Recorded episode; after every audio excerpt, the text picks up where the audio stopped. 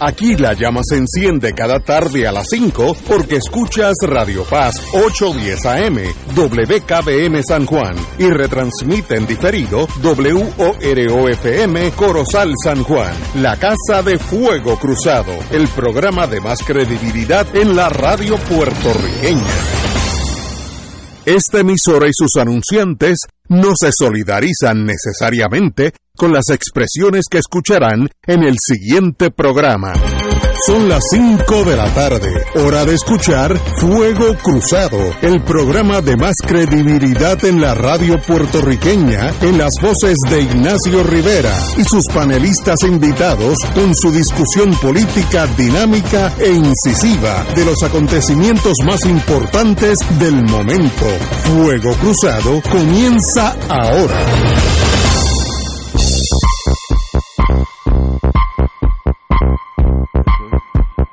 Amigos, amigas, hoy es lunes, qué bueno, creo que es el 11 de julio, ya estamos a mitad de año, qué bueno.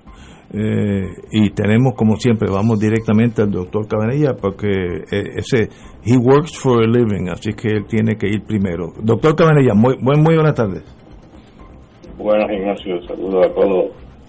Bueno, usted me asustó como tiende a hacer los domingos la viruela del mono no es ninguna monería. Entonces me dice una cosa así que me preocupan, que puede tiene hasta de 5 a 10% de mortalidad, de letalidad, usted lo dice.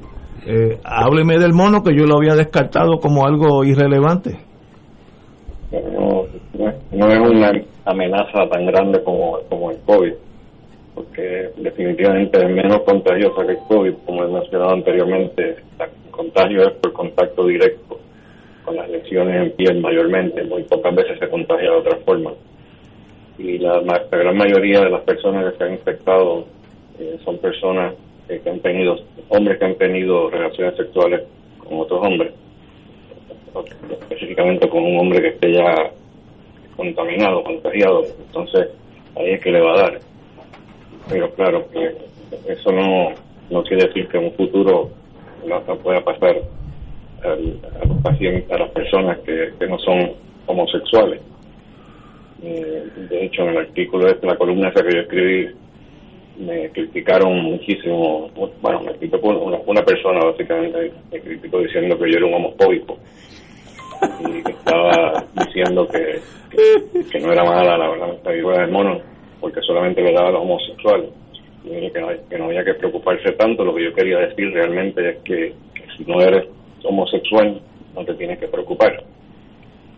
Pero que tampoco vas a despreocupar, porque así fue que empezó el SIDA también.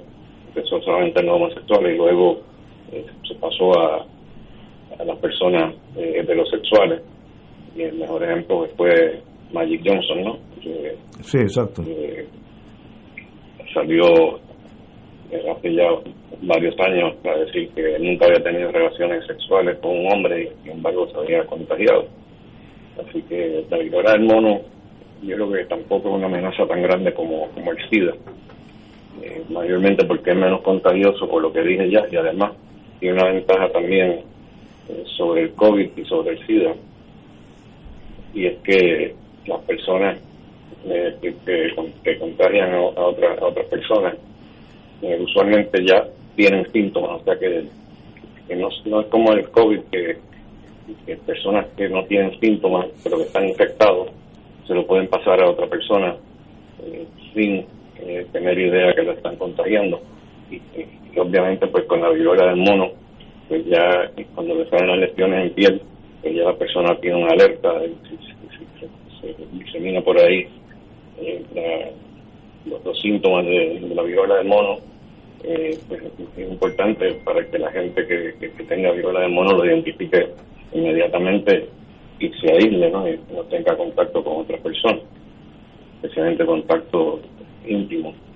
Así que esa, esa ventaja tiene tenemos nosotros en, cuanto a, controlar la viruela de mono. Yo no creo que vamos a tener una epidemia ni una pandemia eh, como con el COVID. Y además, eh, si estás vacunado, si tienes más de 50 años, probablemente estás vacunado contra la viruela la, viruela humana que ya no existe, que se, eliminó con, la vacuna de viruela, que está vacunado y tiene sobre 50 años, pues probablemente si te da, te va a dar muy poco, o sea, te va a dar con muy pocos síntomas. Y también si no estás vacunado y estuviste en contacto con una persona eh, que tiene viruela del mono, pues te puedes vacunar. Usualmente el periodo de incubación eh, de la viruela del mono es mucho más largo que el de el de COVID, así que te da tiempo de vacunarte y que, eso te puede ayudar también y puede ayudar a controlar también el, número de casos. En Puerto Rico solamente ha habido dos casos reportados hasta ahora, pero probablemente van a seguir apareciendo más. Eh, es importante que la gente esté consciente de, los síntomas, que no solamente son las lesiones en piel, empiezan con unas manchitas rojas y luego se, ponen con una se, se eleva un poco las lesiones, se convierte en lo que llamamos pápulas. Luego se infectan muchas veces y eventualmente pues se forman costras que se caen. Así que si tiene esos síntomas, es importante que se chequee para viruela del mono.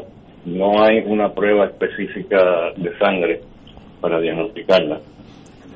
Tiene que ir a un médico que le hagan una muestra, toma una muestra de la lesión en piel y el Departamento de Salud entonces puede enviar esta muestra al CDC en Atlanta, que es donde único se está haciendo ese tipo de, examen ahora mismo. Y eso básicamente resume lo que yo digo. Este, si, si yo cojo la viruela del mono, me salen esas manchas, vamos a ponerlo en el worst case scenario, eh, que, que además de las manchas que se ven espantosas, ¿qué, qué más yo tengo? ¿Fiebre, malestar? ¿Qué, qué me pasa? Sí fiebre, malestar, dolor de cabeza. El dolor de cabeza puede ser bastante intenso y ya, inclusive algunas veces las lesiones en piel pueden ser dolorosas. ¿Y, ¿Y dura cuánto? ¿Una semana, dos semanas, un mes? Eh, sí, como unas tres semanas. Tres, wow. también este, otro de los síntomas, los síntomas, eh, los signos, más que síntomas, es que te salen unas glándulas linfáticas inflamadas, usualmente en el área inguinal, pero puede ser en otras áreas también como en la axila o cuello. Eso, eso es bien común también con la viruela del mono. Muy bien, muy bien. Eh, hablemos entonces de, de lo importante, el COVID.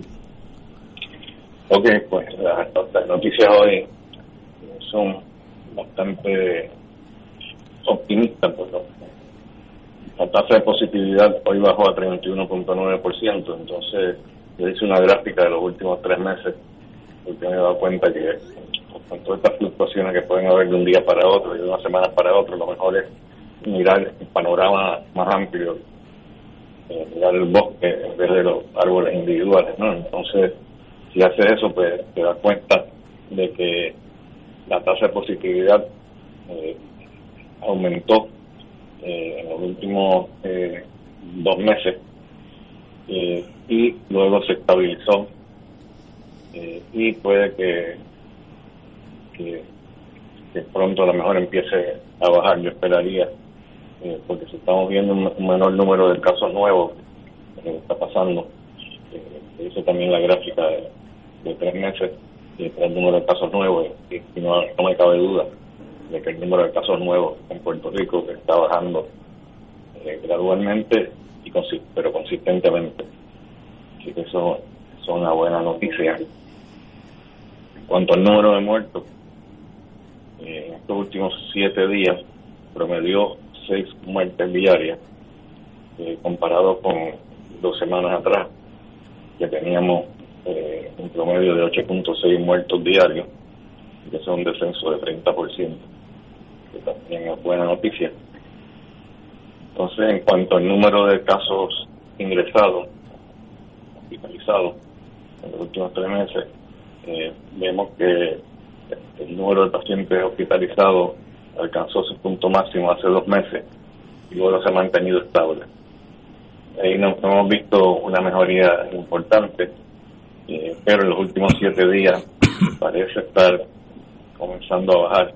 Eh, digo parece porque puede que después suba de nuevo, así que hay que, hay que mantenerle un ojo a, este, a ese renglón del número de casos hospitalizados pero por lo menos podemos decir que no, que no está subiendo el número de pacientes hospitalizados, pues es importante, porque no quiere decir que no, no está produciendo ningún estrés al sistema de salud en términos de hospitalizaciones y el número de camas disponibles es suficiente. Entonces, eh, en cuanto a la seriedad de las infecciones, eh, uno de los mejores indicios de la severidad es el número de pacientes admitidos a una unidad de cuidado intensivo. En ese renglón hemos visto un aumento de más de 10 veces en los últimos tres meses. Pero en los últimos cuatro días parece estar dando muestras de mejorar también. De nuevo, esto todavía es muy temprano para decir que está mejorando, pero por lo menos eh, se ha estabilizado y no, no, no, está subiendo y puede que esté bajando. Entonces, otro inicio de severidad de, infección es el número de pacientes que están conectados a un respirador. Esto también ha aumentado y puede que haya llegado a su pico más alto. Está como, llegando a una situación estable, con una meseta en la, en la gráfica, en la curva. Eh, en cuanto a la vacunación, encuentro que sigue muy lenta. No hemos podido superar el rango del 30% de personas completamente vacunadas en las últimas cuatro semanas. Eh, yo espero que cuando salga la, vacuna nueva con Omicron en octubre, eh, que la gente se anime y se empiece a vacunarse, porque no hay duda que las personas que están completamente vacunadas, con eso quiero decir que tienen por lo menos cuatro dosis, eh, si eres más de 50, tienes más de 50 años, o por lo menos tres dosis si eres menor de 50. Pues eso está bien dentro. Entonces, eh, en resumen, pues las noticias son más buenas que malas. El número de casos nuevos y el número de muertos parece estar mejorando. La, tasa de positividad está estable. Cuanto a los pacientes hospitalizados, parece que está estable también o está empezando a mejorar. Y en las unidades de intensivo en los últimos cuatro días parece estar bajando el número de personas ingresadas unidad intensivo y el número de pacientes conectados al respirador puede que haya llegado a su pico más alto y se está iniciado. Ese, ese es el resumen, pero antes de pasar al panorama internacional, siempre comentamos acerca del panorama internacional, quería comentar algo que me pareció sumamente interesante. No tiene que ver con el COVID, tiene que ver con el comisionado de seguro de Puerto Rico, que recientemente criticó a las compañías aseguradoras de salud por la forma unilateral que actúan y por tardanzas en pagar a los médicos. Les puso multas cobrando intereses de 4 millones de dólares y les obligó a devolver ese dinero. Me pareció que lo que ha hecho es muy valiente, pero eh, creo que no le queda mucho mucha vida como comisionado. Estoy seguro que las aseguradoras se encargarán de él pronto. Extraordinario. Tengo dos preguntas. Eh, tengo dos preguntas idénticas. Es que si ya le dio a uno varicela, si eso le ayuda en torno al mono. En absoluto, no. Son virus completamente diferentes. Son dos cosas diferentes. Y la viruela no tienen que ver nada una con la otra. Muy bien, vamos al plano internacional. Okay. Bueno, pues lo, que quería mencionar en cuanto a eso es que los datos del New York Times eh, muestran que la tasa de positividad está en su punto más alto en cinco meses en Estados Unidos y las hospitalizaciones alcanzaron un nuevo máximo de cuatro meses. Eh, si comparamos esto con Puerto Rico, eh, nosotros estamos mejor en este sentido, ya que nuestra tasa de positividad está bajando, pero la tasa de positividad nuestra es de 31.9%, comparado con Estados Unidos, que es de solo 18%. Eso es lo que había mencionado en el, último programa, que las estadísticas de nosotros están peores que en Estados Unidos. Increíble. Pero como se está eh, eh, aumentando rápidamente eh, la tasa de positividad, habiéndose duplicado, más que duplicado en los últimos dos meses en Estados Unidos, si sigue ese, ese mismo ritmo de duplicación, pronto nos alcanzarán. El viernes pasado yo dije que la cifra de Puerto Rico era muy inferior a la de Estados Unidos y, mantengo que eso es correcto, pero creo que lo que pasa es que posiblemente en Puerto Rico nos llegó más pronto eh, las variantes estas BA4 y BA5 que son mucho más eh, contagiosas y ahora parece que en Estados Unidos se están poniendo al día con nosotros. Eh, dice el New York Times, que voy a citar directamente, si bien los temores pueden estar creciendo de que otro aumento de COVID-19 estará sobre nosotros en los próximos meses, hay algunos indicios de que el futuro es ahora. O sea que ya parece que lo que ellos esperaban que iba a ocurrir para octubre, eh, se piensa que ya está pasando en Estados Unidos. Y nosotros parece que nos pasó bastante que en Estados Unidos. Y eso es básicamente lo que quería responder. Compañero Martín. Sí, buenas tardes, eh, Fernando. Hola, Chief. Mira, eh, te pregunto, hace tiempo que no tocamos el tema del COVID y los niños, particularmente los más chiquitos.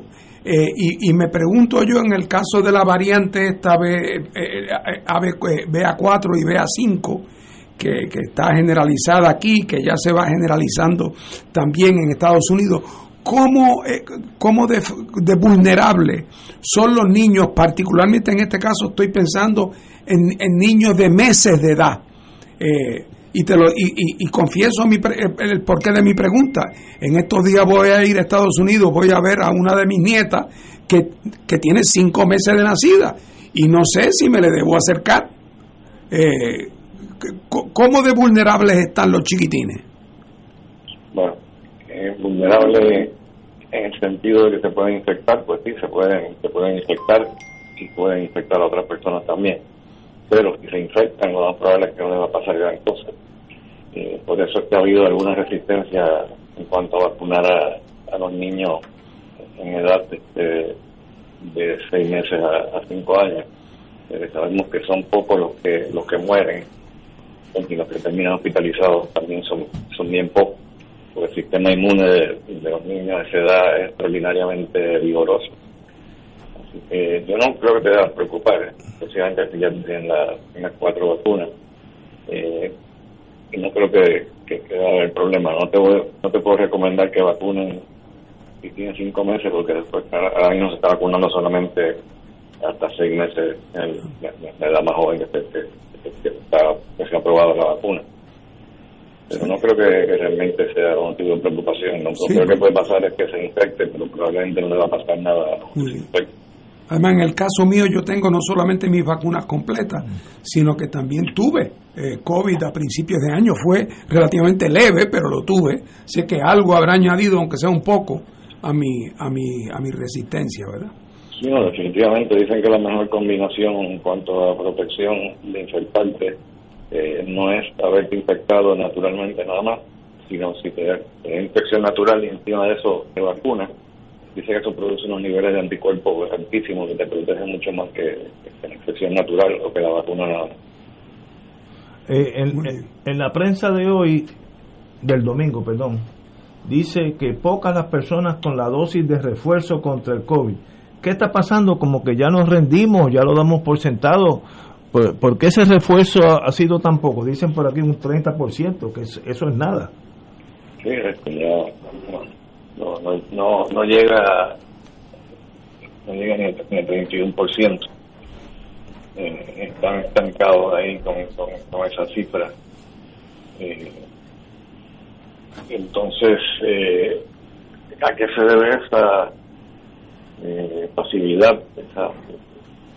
Pues realmente yo creo que la gente le ha perdido el respeto eh, al COVID y no se preocupan tanto como antes con la variante Delta, porque con la variante Delta siempre había alguien que uno conocía que se había muerto Eh, eh.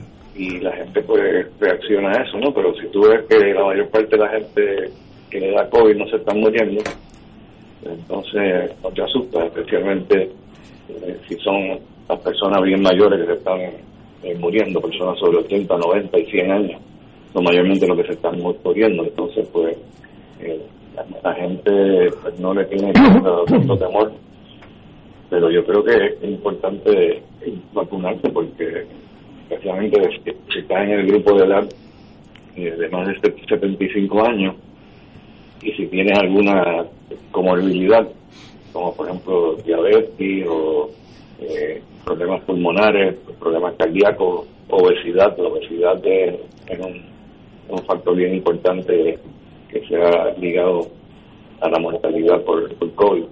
Si tienes una de estas, esas condiciones, pues no, no debes dejar de vacunar Muy bien. con la cuarta dosis, me refiero. Compañero. Cabanilla, ¿cómo estamos? Sí, con la vacuna. Eh, aquí en la mesa de fuego cruzado hay una gran preocupación, pero es con relación A la a, edad. a, la edad, porque aquí a, la, a duras penas sobrepasamos los 50 años. de, estar en la radio. Yo sé bien la edad que tú tienes. lo sé, lo sé.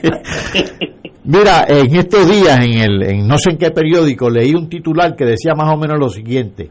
Más pacientes padecen secuelas de COVID-19. Eh, primero, ¿qué significa eso? Pero segundo, la pregunta es, si te ha dado COVID-19 estando vacunado o si te ha dado COVID-19 estando no vacunado, ¿hay diferencia con relación a esas secuelas? Vamos a empezar por definir lo que es la secuela esa, ¿no?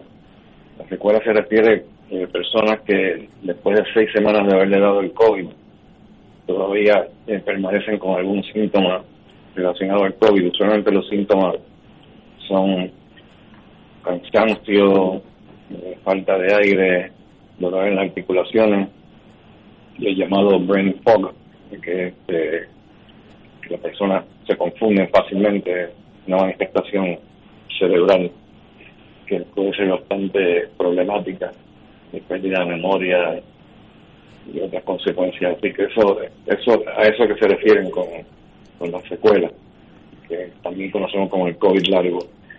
Y, eso pues está ocurriendo eh, bastante comúnmente, pero no es eh, porque la variante Omicron que tenemos ahora eh, lo cause más comúnmente.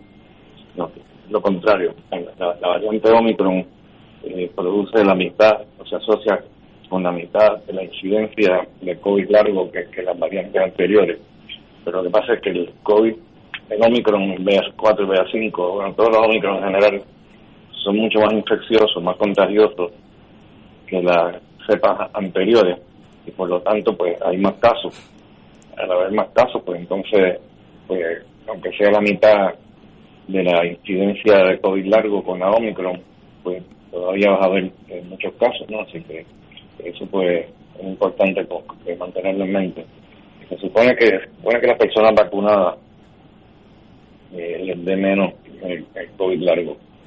Eh, mayormente yo creo que es porque la severidad de la infección se ha asociado también con la incidencia del COVID largo. En otras palabras, las personas las personas que tienen una infección leve, pues da mucho menos frecuentemente el COVID largo que, lo, que, los que tienen enfermedad severa. Y sabemos que la vacuna nos protege contra enfermedad severa. No nos protege tanto en contra de infectarnos, pero sí nos protege en contra de infección severa y de morir. Muy bien. Eh, Cabanilla, eh, en torno a la mortalidad, si una persona que tiene las cuatro vacunas, que yo creo que aquí somos los cuatro, eh, se infecta con COVID, ¿en, en qué situación de peligro está? Pues, te voy a decir la estadística ahora mismo, la estadística más, estadística más reciente es que de cada 100.000 personas eh, completamente vacunadas eh, que les da COVID, solamente dos mueren. Ah, nada. Eh, es, bien, bien poco probable que te vaya a morir si estás completamente vacunado. Uh, es, buena, excelente noticia. muchas gracias, doctor. Como siempre, nos hablamos este viernes con mejores noticias, espero. Espero. Véleme el mono, véleme que me tiene preocupado el mono. bueno, señores, bueno, vamos a una pausa. Fuego Cruzado está contigo en todo Puerto Rico. Escucha, tu dinero seguro, temas legales, financieros, entrevistas, invitados y mucho más. Todos los miércoles a las 4 y 30. Tu dinero seguro.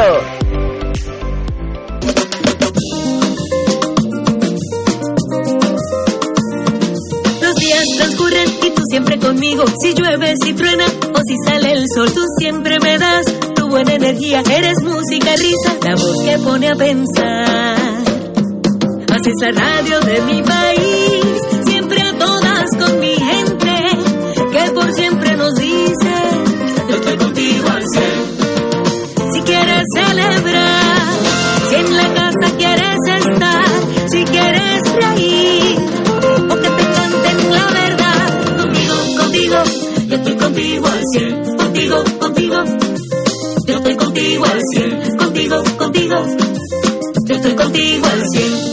100 años de la radio.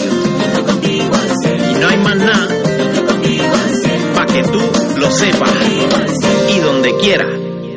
El Consejo de Acción Social Arquidiocesano CASA presenta su programa radial Casa de Todos, difundiendo el mensaje de la doctrina social de la Iglesia cada martes a las 11 de la mañana por aquí por Radio Paz 810 AM. Conoce este instrumento que utiliza los valores y principios del Evangelio para analizar nuestra actualidad social. Velamos por la dignidad del ser humano Casa de Todos, martes a las 11 de la mañana, por aquí, por Radio Paz 810 AM.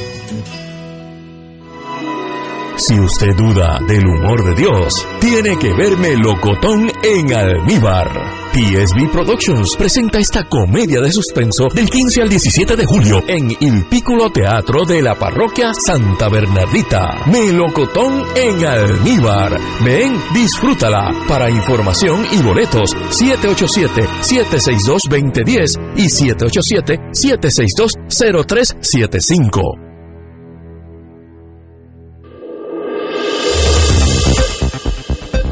Y ahora continúa Fuego Cruzado.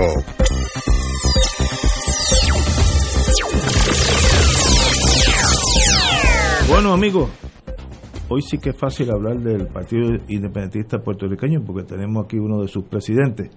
Eh, la página 8 del domingo del Nuevo Día dice, eh, Comisión Especial del PIB, no haya evidencia de acoso ni de hostigamiento ah, dentro de su fila. El grupo, integrado por tres mujeres, evaluó las denuncias que se hicieron contra un ex candidato a la alcaldía de Aguadilla y otras figuras de la colectividad y encontró que no había eh, causa, el equivalente, si estoy pensando como criminalista, eh, y sencillamente pues no sé cómo cerrar este capítulo, si se queda abierto. Yo, yo estaba hoy en la oficina oyendo bastante radio y ese tema recrudece, vuelve el tema y viene otro, otro programa y vuelve y tocan el tema. Algo tan crucial es, no sé, eh, yo, yo vengo del mundo privado, yo sé que en Pueblo y la General Electric, cuando uno tenía, cuando, cuando el patrono, que es el, el que está a cargo de la corporación, se entera, aunque sean rumores, tiene que tomar acción inmediata correctiva, traer la gente, decirle qué está pasando y si uno se da cuenta que está pasando algo malo, separar la gente en, lo que se investiga, etcétera, etcétera. Eso pasó en el PIB, no sé, eh, aquí entra también el factor político para pues sacarle punta a un lápiz por las dos puntas, no sé. Usted, como es del PIB, usted me puede clarificar. Sí, pues mira, eh, cuando estas cosas e, estas denuncias o señalamientos o querellas surgen en el ámbito de lo político, eh, pues es natural que tú vas a tener dos clases de situaciones. Va a tener una gente que va a tener una preocupación real, genuina, que, de que no haya haber habido un comportamiento impropio y si lo ha habido, que se identifique y que se, que, que, se busquen medidas correctivas para que no vuelva a ocurrir.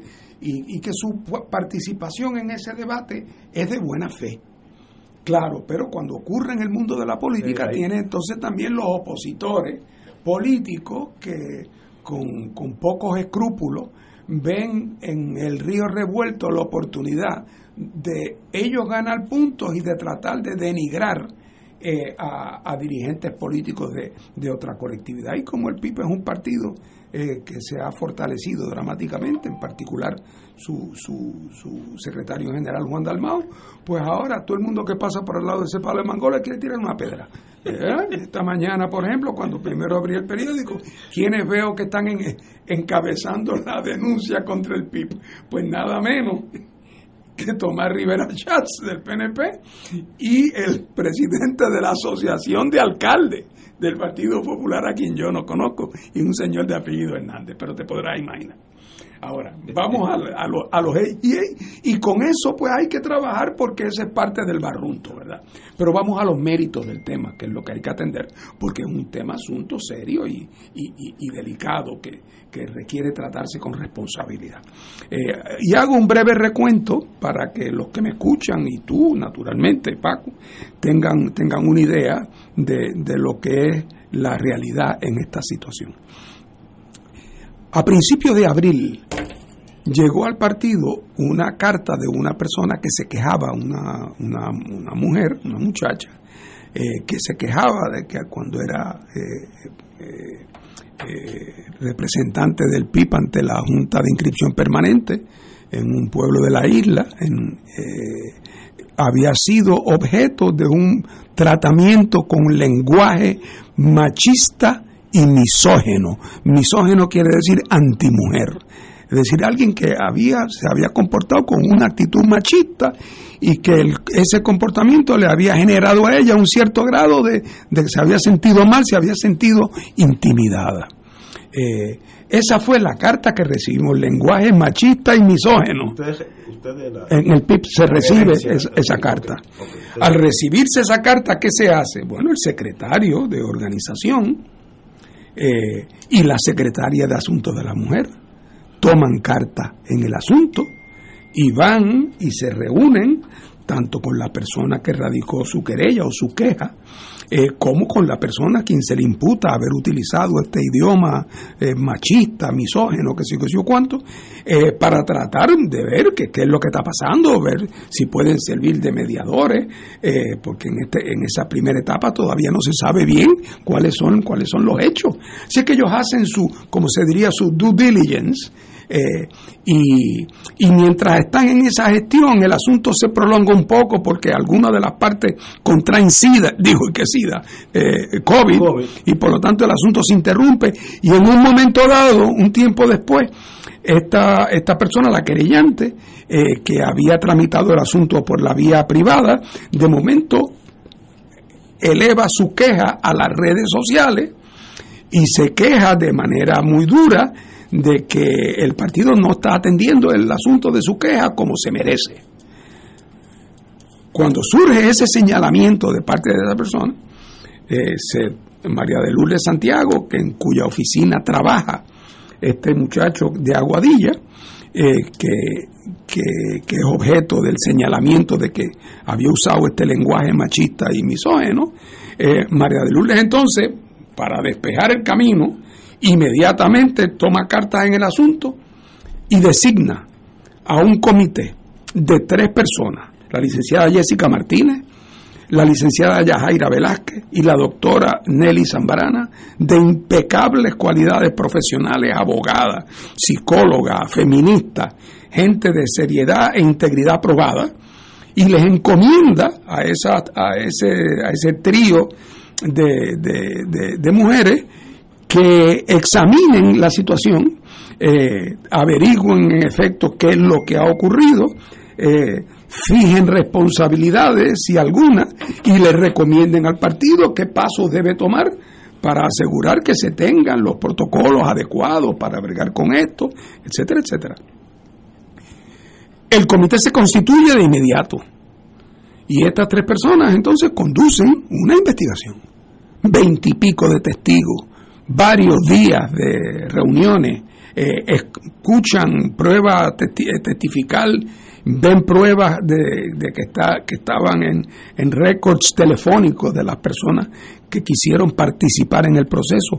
Curiosamente, la persona que se creyó no quiso participar en el proceso formal.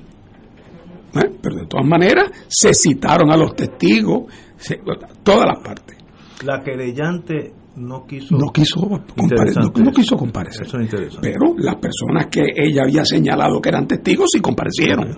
Entonces, además, cuando, ese, cuando se constituyó ese comité, aparecieron, no como quejas al PIB, sino en las redes sociales, dos personas, dos mujeres, que se quejaban con respecto a dos personas del PIB, dos militantes del partido, no son dirigentes del partido, militantes del partido que habían eh, tenido algún tipo de hostigamiento sexual con ellas, separadamente. Eso aparece, Eso en, la- otro- aparece en las redes. La comisión recién nombrada inmediatamente dice, espérate, aunque yo no he recibido una querella, voy a tomar cartas en el asunto también. Y se puso en contacto con estas personas, una de las cuales colaboró porque quiso y otra que prefirió no colaborar, como es perfectamente su derecho. Pero se investigaron también y se investigaron las personas que habían sido imputadas. Y durante todo ese proceso, que como digo, duró varias semanas, donde hubo más de veintipico de testigos, al cabo de esas dos semanas, la comisión compuesta por estas tres profesionales de primerísimo orden eh, prepararon un informe en el cual concluyeron que los comportamientos imputados en este caso no se elevaban al nivel de hostigamiento ni sexual ni laboral, que no, no la evidencia no sostenía eso. Además, entonces aprovechó la comisión para hacerle al unos, eh, unas recomendaciones de unos protocolos que debería adoptar, de unos seminarios que debemos dar a nuestros miembros para asegurar que haya los niveles que debe haber de conciencia sobre estos temas. Pero en efecto, la conclusión del comité es que no había base suficiente, el comité no tenía hacha que amolar en el asunto, no, no tenía por qué preferir el testimonio de uno sobre el testimonio de otro. Tres mujeres serias, profesionales.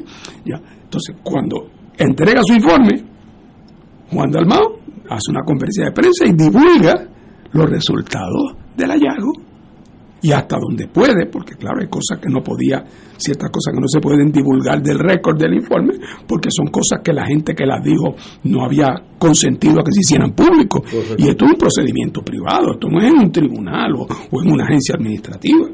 Y entonces, pues, esa fue la conclusión del estudio de personas absolutamente serias, comprometidas, dedicadas, íntegras.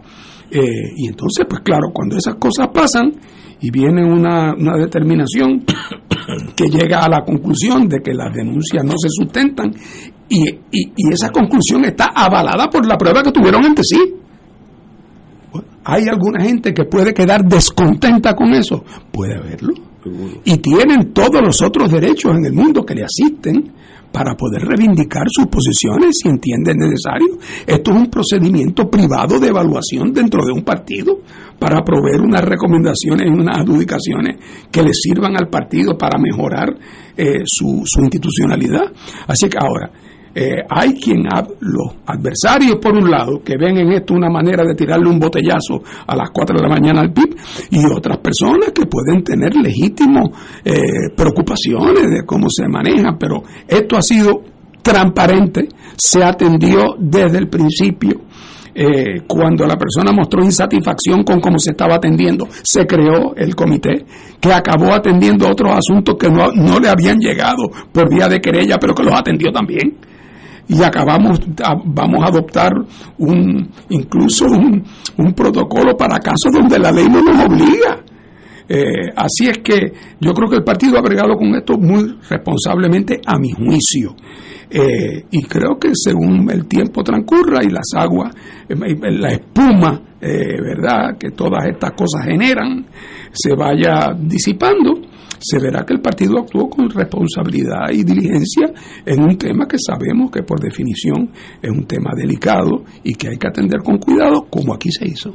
Lo, lo que exige la ley, por lo menos en el plano federal, es que una vez que el patrono, y ahí mismo como uno es abogado, el PIB es patrono de toda esa gente. Eso- No. ah, no, pues, No. hice la pregunta en voz alta, No, pero técnicamente no es patrono de ninguno de los dos, pero dice la, la comisión, las tres comisionadas, Ajá. que aunque no es patrono, sí, deben... iban a atender el contenido de la querella como si lo fuera. Así es que en ese sentido se hizo un Sí. trabajo muy serio, muy profesional. El Eh, patrono tiene la obligación de una vez que él recibe una querella, eh, tomar algún tipo de, de, de acción, reunir las partes, Así- eh, y- examinar qué está pasando. Así se hizo incluso antes de, de la comisión formal. Ah, ya o sea, se la primera reacción fue el secretario de organización y la secretaria de Asuntos de la Mujer. Fueron al lugar de los hechos a hablar con las personas y con los testigos. Y cuando ese proceso como que no culminaba por el lío ese, como dije, de la, de la, del virus que afectó a dos o tres y el asunto se prolongó un par de semanas o varias semanas, ahí entonces la persona que originalmente se quejó, entonces él va a los medios sociales y denuncia Sale al, denuncia en los medios sociales que ella no está satisfecha. María de Lourdes salta al otro día y dice, pues aquí crearemos un comité con estas tres personas para que atiendan y escuchen y oigan los testigos. Así que realmente el partido trabajó esto, pienso yo, con gran diligencia.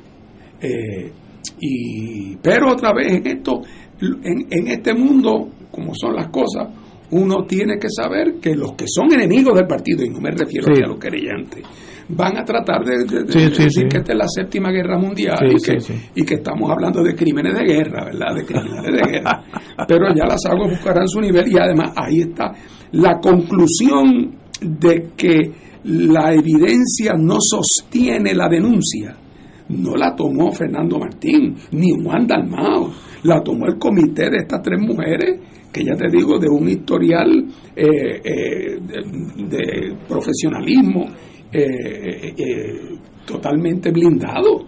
Así es que las aguas buscarán su nivel y, y las personas otra vez que puedan ser partes y que se sientan que sus asuntos no han sido atendidos debidamente, tienen a su disposición todos los otros posibles foros que quieran utilizar. Por eso están los tribunales. Compañero catalán. Bueno, yo naturalmente no conozco los detalles del caso que ya Fernando ha explicado aquí con, con gran claridad. Pero me voy a permitir un comentario de carácter general porque esto toca a un tema eh, de convivencia social que está sobre el tapete constantemente de la relación entre sexos, entre géneros, por decirlo de manera más amplia. Eh, y, voy a utilizar un ejemplo que podría de inicio parecer frívolo, pero no lo es. En el año 1954, doña Carmen Aboy de Valdeyuli publicó el libro Cocina Criolla. Yo aprendí, como muchos de los escuchas a cocinar con ese libro, pero muchos años después. Y muchas ediciones del libro después, décadas, porque ese libro tuvo decenas de ediciones. ¿Y por qué aprendí mucho después? Bueno, porque mi señora madre, que me enseñaba cosas muy buenas, también tenía su, su eh, normas de socialización un tanto anticuadas y me decía que la cocina no era para hombres. Yo nunca vi a mi padre ni calentar una agua en una cacerola. No entraba a la cocina. La cocina no era para hombres. Décadas después cambian las normas, cambian las sensibilidades y yo aprendí a cocinar. Eh, no por vocación, más por necesidad que otra cosa. Y no me, no me vanaglorio de ser un gran chef, pero me defiendo, hago mis buenos ajoses. Mi hijo, con más naturalidad que yo, aprendió a cocinar desde el principio y él y su esposa comparten las tareas del hogar como de lo más natural del mundo. Así que han cambiado las normas y las sensibilidades. Esos cambios se deben orientar hacia, pues, eh, relaciones sociales más sanas, la, con una convivencia más sana, claro está, eso es ser progresista. Pero hay que tener cuidado también, porque se puede cultivar la intolerancia de parte y parte. Eh, ser progresista es una cosa, ser intolerante es otra y a veces se confunden. Creo que Dalma usó una frase que a mí me pareció feliz. Todos tenemos que desaprender normas anticuadas y aprender nuevas normas. Fernando estaba diciendo que ahora el PIB va a tener un protocolo sobre el particular que probablemente no tenía, porque pues esto era inimaginable. Y así uno va aprendiendo, pero esa es la dirección eh, correcta en el PIB, en la familia y en cualquier institución social que se precie de ser progresista. Y tenemos que combatir la intolerancia en todas sus formas. Y reitero, hay intolerancia a veces de sectores que se creen progresistas, incluyendo sectores que impulsan la equidad de género, y puede haber tolerancia que se incuba en esos sectores, muy a pesar de sus fines, que son otros. Muy bien, pues yo creo que eso es el, eso es lo que hay que hacer, una investigación bona fide, eso es lo que exige la ley y tomar acción. Eh, en este caso, pues el PIB asumió que era el patrono. eh, en, Actuamos como si fuéramos. Como si fuéramos y llegó a la misma conclusión. Bueno, let it be, los casos comienzan y terminan, así que yo creo que hay que pasar de la página, excepto que como que hay un factor político, pues entonces le conviene seguir batiendo el, merengue a ver si se cuaja en, algo. Bueno, señores, son las seis menos cuarto, vamos a una pausa.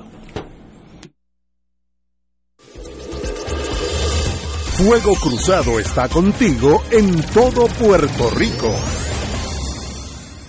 Radio Paz te ofrece el mejor motivo para levantarte temprano y disfrutar el comienzo de un nuevo día de lunes a viernes con Enrique Liboy y Radio Paz en la mañana. La dosis perfecta de noticias, deportes y éxitos musicales de todos los tiempos, humor y curiosidades, calendario de actividades y tus peticiones musicales por el 787-300-4982. Conéctate con el 810 AM de lunes a viernes con Enrique Liboy y Radio Paz en la mañana. Todos los jueves Radio Paz y la Administración del Seguro Social te ofrecen un espacio informativo para orientarte y aclarar todas tus dudas sobre los derechos, requisitos y obligaciones para poder disfrutar de sus beneficios. Plantea tus preguntas por el 787-349-82 y conoce antes que nadie los detalles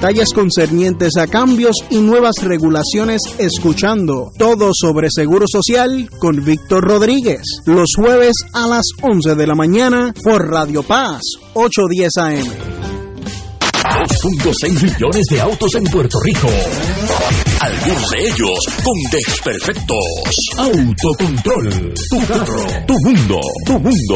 Tu mundo. Ahora, de 12 del mediodía a 3 de la tarde. Por Radio Paz 810 AM y Radio Paz 810.com. Ser rotario es vivir la alegría de servir a los demás. A la vez que cultivas la amistad y el compañerismo. Sin límites y descanso Mensaje del Club Rotario de Río Piedras. AESA, la pequeña gigante, te invita a sintonizar su espacio radial AESA Informa. Todos los jueves a las 4 de la tarde se estará ofreciendo información relevante a los pensionados y jubilados de Puerto Rico. Te esperamos a esa Imparable, auspiciado por MMM Alianza. Y ahora continúa Fuego Cruzado.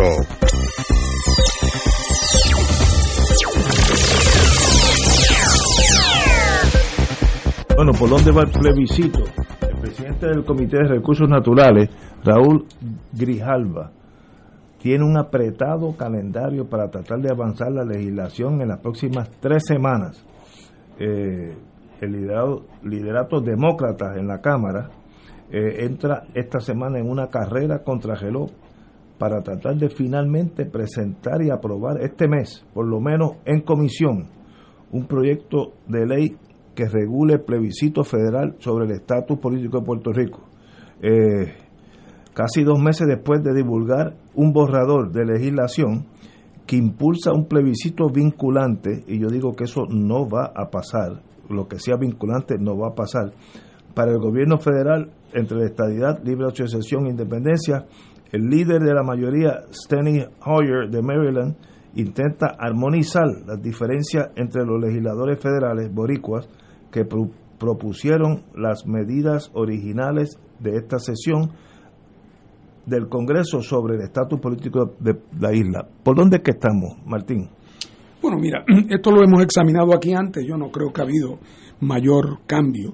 Eh, partimos de la premisa que todos conocemos, que aún en el caso de que esto se aprobara en la Cámara de Representantes, es decir, que se apruebe primero en el comité, que se aprobara ese borrador de, alegado consenso entre doña Jennifer y Nidia, que asumiendo que se aprobara en el comité y que luego se apruebe intacto en el pleno de la Cámara, que eso no quiere decir que va a llegar ni siquiera a primera base en el Senado, donde el Senado ha hablado con una claridad que hiere la retina, dejando claro que ellos no van a entender con este tema de lo del estatus de Puerto Rico en el futuro previsible.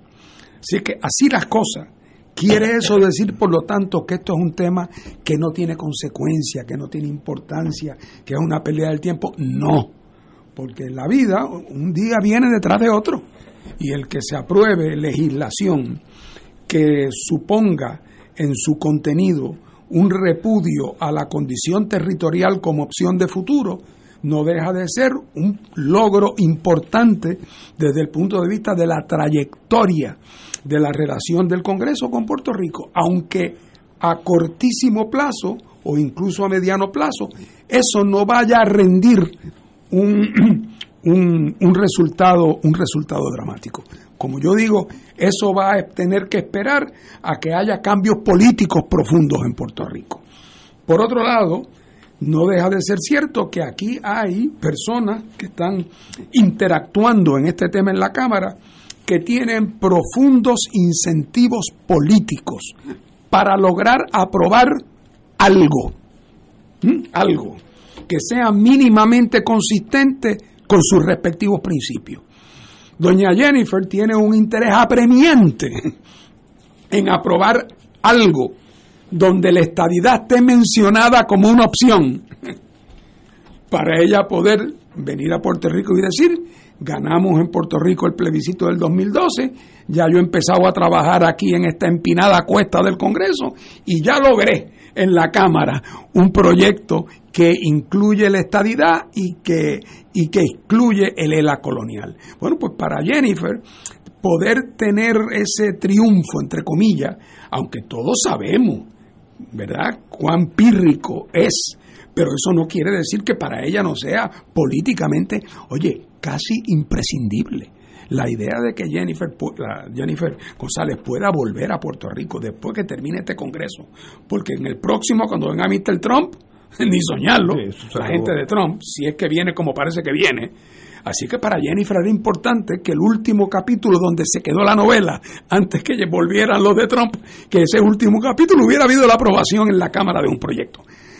Pero aquí se junta ese incentivo de Jennifer por el cual ha pagado, porque tuvo que pagar la aceptación de que se incluyera la independencia y la libre asociación y que se incluyera con respecto a la libre asociación un lenguaje sobre la eh, ciudadanía que de alguna manera le quita el monopolio que los estadistas siempre habían querido alegar que tenían sobre el tema de la ciudadanía. Pero ese precio Jennifer estuvo dispuesto a pagarlo porque no puede volver con las manos vacías. Por el otro lado, Jennifer sola no podría hacer esto. Lo puede hacer porque Nidia, y no solo Nidia, sino Hoyer, que es el hombre, que es el, el, líder de la mayoría en la Cámara. Después de la presidenta de la Cámara es el hombre de más rango. ¿Y por qué el señor Hoyer ha desarrollado este, este cariño y este interés y esta vocación por el tema de Puerto Rico? Por razones que no lo digo cínicamente, pero no tienen nada que ver con Puerto Rico. Tiene que ver con que el Partido Demócrata está muerto del miedo de que aunque tienen la mayoría de los latinos como votos demócratas, esa mayoría se ha ido reduciendo y hasta el punto donde es necesario que en las próximas elecciones congresionales, que son críticas, que son eh, cruciales, que se van a hacer ahora en el mes de noviembre, el Partido Demócrata tiene que volver a aparecer como el partido que favorece las causas de los latinos y de los hispanos y de los puertorriqueños en este caso. Así que, por lo tanto, para Steny Hoyer, el aprobar un proyecto, aunque los republicanos lo repudien, es decisivo para poder decirle a los hispanos, ya ustedes ven que el único partido que está dispuesto a promover la libre determinación de Puerto Rico es el Partido Demócrata. O sea que para Steny Hoyer el objetivo son las elecciones de este noviembre. Para Jennifer son las elecciones de noviembre del 24. Pero ambos tienen ese incentivo. Eh, así que por eso es que vemos este corre-corre eh, de última hora, eh, pues, donde cada cual quiere pagar lo menos posible de su capital político, pero quieren poder empujar algo. Y además, repito lo que he dicho antes, con llegar a aprobarlo en el, en el, en la, en el comité, no han resuelto aún la totalidad del problema en la Cámara, porque tendría el, el, el proyecto que ir al floor y en el floor no está inmune de los francotiradores eh, del, Partido Republicano y de ciertos elementos de la derecha demócrata también. Así es que estamos a la expectativa, pero Jennifer y, y, y, Nidia y, el, y el, el speaker, el líder de la Cámara, están haciendo un esfuerzo enorme por tratar de producir algo, aunque saben paradójicamente que hasta ahí es que va a llegar. Compañero Sin embargo, acá en Puerto Rico, pues no hay mayor entusiasmo en la fila de eh, Pedro Pierluisi. Y no va a haber mayor entusiasmo porque en la medida, como tú muy bien explicas, esto le da galones políticos a Jennifer, pues se lo gesta a el gobernador. Así que el gobernador no va a decir que, que no apoya el proyecto, pero lo va a hacer con poco entusiasmo, renuentemente. A eso tú le sumas el liderato del Partido Popular, su dirigencia formal, el presidente del partido empezando, que están en contra de este proyecto porque no incluye lo inexistente, que es el Estado Libre Asociado. Al, al, no incluir lo inexistente, pues entonces eso pues ya es suficiente motivo para este, boicotearlo. Y por otro lado, en el caso de los estadistas, aparte de Pierluisi, están los seis personajes de eh, la comedia del cabildeo, que realmente son un factor negativo en cualquier liga, incluyendo la liga supuestamente de ellos, que es el Congreso de los Estados Unidos. Así que Jennifer va a tener un trabajo bien cuesta arriba y Grijalva para, em, para lograr apoyo acá en Puerto Rico de sus, este, de sus cogeligionarios. Pero es que yo creo que lo que dice Martín es la clave el valor de eso es político a corto plazo para los candidatos. Luego allá, si se descarrila, eso allá ustedes, tú sabes. Eh, así que lo importante es que para Hoyer, miren, a ustedes latinos que están llegados por, por, ah, claro. 50 estados, miren lo bueno que nosotros con, con, con gente como ustedes latinos, así que la esperanza de ustedes está con nosotros. Y Jennifer aquí para ser la candidata a la gobernación, me imagino que esa es su agenda. Y para eso, pues mire lo que yo hice por la estadidad. Así que están jugando un juego a nivel insular y no a nivel federal. Como pues. dicen los españoles, hay que entenderlo en clave local. En clave local, sí. En clave local está bien claro y tienen hasta razón, porque para los políticos lo importante es ganar. Y si ganas, pues entonces tienes cuatro años para explicar lo, bueno que tú fuiste. Así que ese es el big game, es el, la, la clave local. Eh, y sencillamente pues hay que entender esas cosas porque si no uno vive en una galaxia enajenada de la realidad. Yo vuelvo y insisto, como estadounidense, senador o representante, ni uno, ni uno va a permitir que sea autosuficiente, que sea vinculante, vinculante. En otras palabras, si el estadismo gana por un punto, por un voto, Ahí mismo se hace Puerto Rico instantáneamente Estado, federado. Eh, eh, no lo piense como puertorriqueño, como, como el senador de North Dakota. Eh, le, suena lógico eso?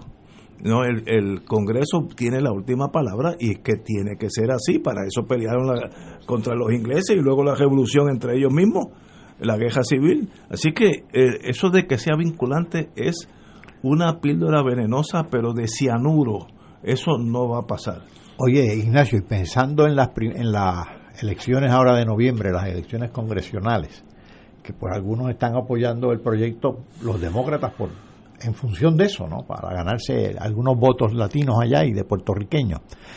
Eh, el New York Times sacó una encuesta donde Trump y Biden están empate si fueran candidatos en el 2000 eh, y están en empate con relación a las preferencias y el y el favor del, del, pueblo de, Estados Unidos. Si Trump y Biden están en empate, eso significa que los, los republicanos en noviembre, ahora en este noviembre, pueden ganar porque Trump es el, el, el, el, que menos apoyo a mi juicio tiene ahora, porque yo creo que el trumpismo tiene más apoyo que Trump. Eh, eh, y además, súmale a eso que independientemente ahora de que Trump sea bueno, malo o regular, el presidente Biden tiene en este momento, esta mañana el New York Times hablaba de que solamente el 26% de los demócratas cree que Biden debe ser su candidato. Así es que estamos hablando de un candidato muy debilitado. Debilitado. Oye, en una situación donde el tema de la inflación ya no es un tema abstracto, es el tema de cuando la familia va al colmado a comprar una docena de huevos o donde ve echarle la gasolina al carro para guiar esas enormes distancias que en Estados Unidos tanta gente tiene que guiar para llegar a su trabajo, que es un costo prohibitivo.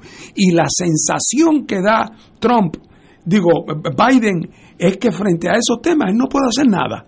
Así que súmale a eso que en las elecciones de medio término, históricamente con muy pocas excepciones, el partido que está en Casablanca pierde fuerza, porque hay un hay un castiguito, hay un castiguito siempre en el medio término, para ver si se enderezan, para, para apretarle el cinturón. Pues en este caso, además de esa ventaja natural que tienen los republicanos en el medio término, súmale que la percepción de la gente es que Estados Unidos se está hundiendo en términos económicos eh, y que no se ve que hay solución en el mediano plazo y que estas elecciones, si él va a enderezar el barco, oye, va a tener que avanzar porque esas elecciones son en noviembre. Eh, y ya la cosa va, va caminando, así es que las perspectivas son malas. Pero aprovecho y digo una cosa que no, mencioné ahorita. Fíjense que si Jennifer tiene una necesidad política apremiante, que la posición original de ella era, aquí está un proyecto que es estadidad, sí o no. Nosotros ya lo hicimos en Puerto Rico y ganamos. Ahora quiero que ustedes hagan uno autorizando ustedes que hagamos eso mismo. Va a tener que avanzar porque esas elecciones son en noviembre. Eh, y ya la cosa va, va caminando, así es que las perspectivas son malas. Pero aprovecho y digo una cosa que no, no mencioné ahorita.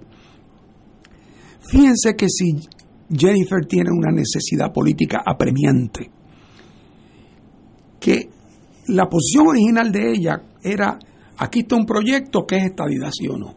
Nosotros ya lo hicimos en Puerto Rico y ganamos. Ahora quiero que ustedes hagan uno autorizando ustedes que hagamos eso mismo. Las perspectivas son malas. Pero aprovecho y digo una cosa que no, mencioné ahorita. Fíjense que si Jennifer tiene una necesidad política apremiante, que la posición original de ella era, aquí está un proyecto que es estadidad, sí o no. Nosotros ya lo hicimos en Puerto Rico y ganamos. Ahora quiero que ustedes hagan uno autorizando ustedes que hagamos eso mismo. Una, son las 6 de la tarde, vamos a una pausa y regresamos.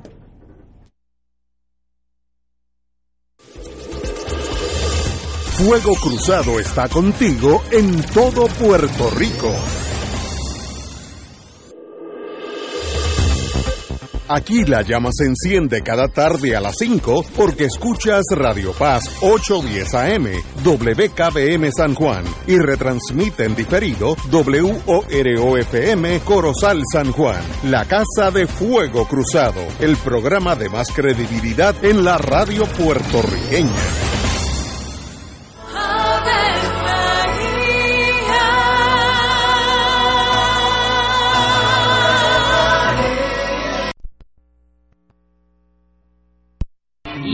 Concibió por obra del Espíritu Santo. Dios te salve María, llena eres de gracia, el Señor es contigo. Bendita tú eres entre todas las mujeres, y bendito es el fruto de tu vientre Jesús. Santa María, Madre de Dios, ruega por nosotros pecadores, ahora y en la hora de nuestra muerte. Amén. He aquí la esclava del Señor. Hágase en mí según tu palabra. Dios te salve María, llena eres de gracia, el Señor es contigo. Bendita tú eres entre todas las mujeres y bendito es el fruto de tu vientre Jesús. Santa María, Madre de Dios, ruega por nosotros pecadores, ahora y en la hora de nuestra muerte. Amén. Y el Verbo se hizo carne. Y habitó entre nosotros. Dios te salve María, llena eres de gracia, el Señor es contigo.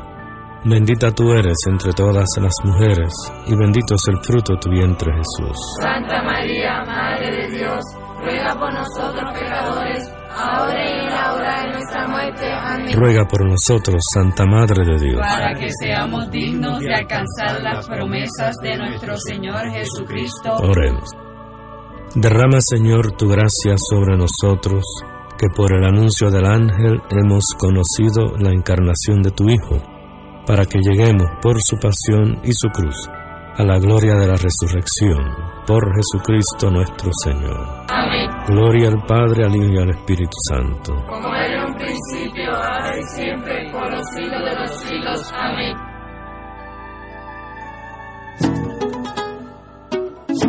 El sábado 20 de agosto, desde las 10 de la mañana hasta las 7 de la noche, llevaremos a cabo el Provitón, Profundos Sostenimiento del Santuario Nacional de Nuestra Señora, Madre de la Divina Providencia, titulado Acogidos por la Providencia. Llenos de gozo, oraremos por las intenciones de Puerto Rico. A la vez, estaremos conociendo más sobre nuestra patrona y cooperando para mantener las instalaciones y actividades pastorales del santuario. Transmisión en vivo por Teleoro Canal 13 Radio Paz 810 AM y Facebook Live del Santuario de Nuestra Señora, Madre de la Divina Providencia. Para mayor información puedes comunicarte al 787-646-9448. Contamos con tu oración y contribución.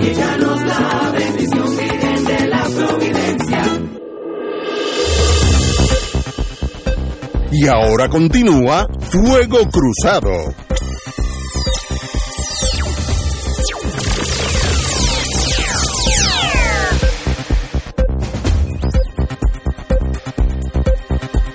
Regresamos, voy a tocar un... Oh, espérate, voy, quiero ir para atrás. El, el compañero Martín indicó sobre el Estado de Derecho, que es el gancho de, la- ciudadanía del PNP, que ese es un arpón bien importante.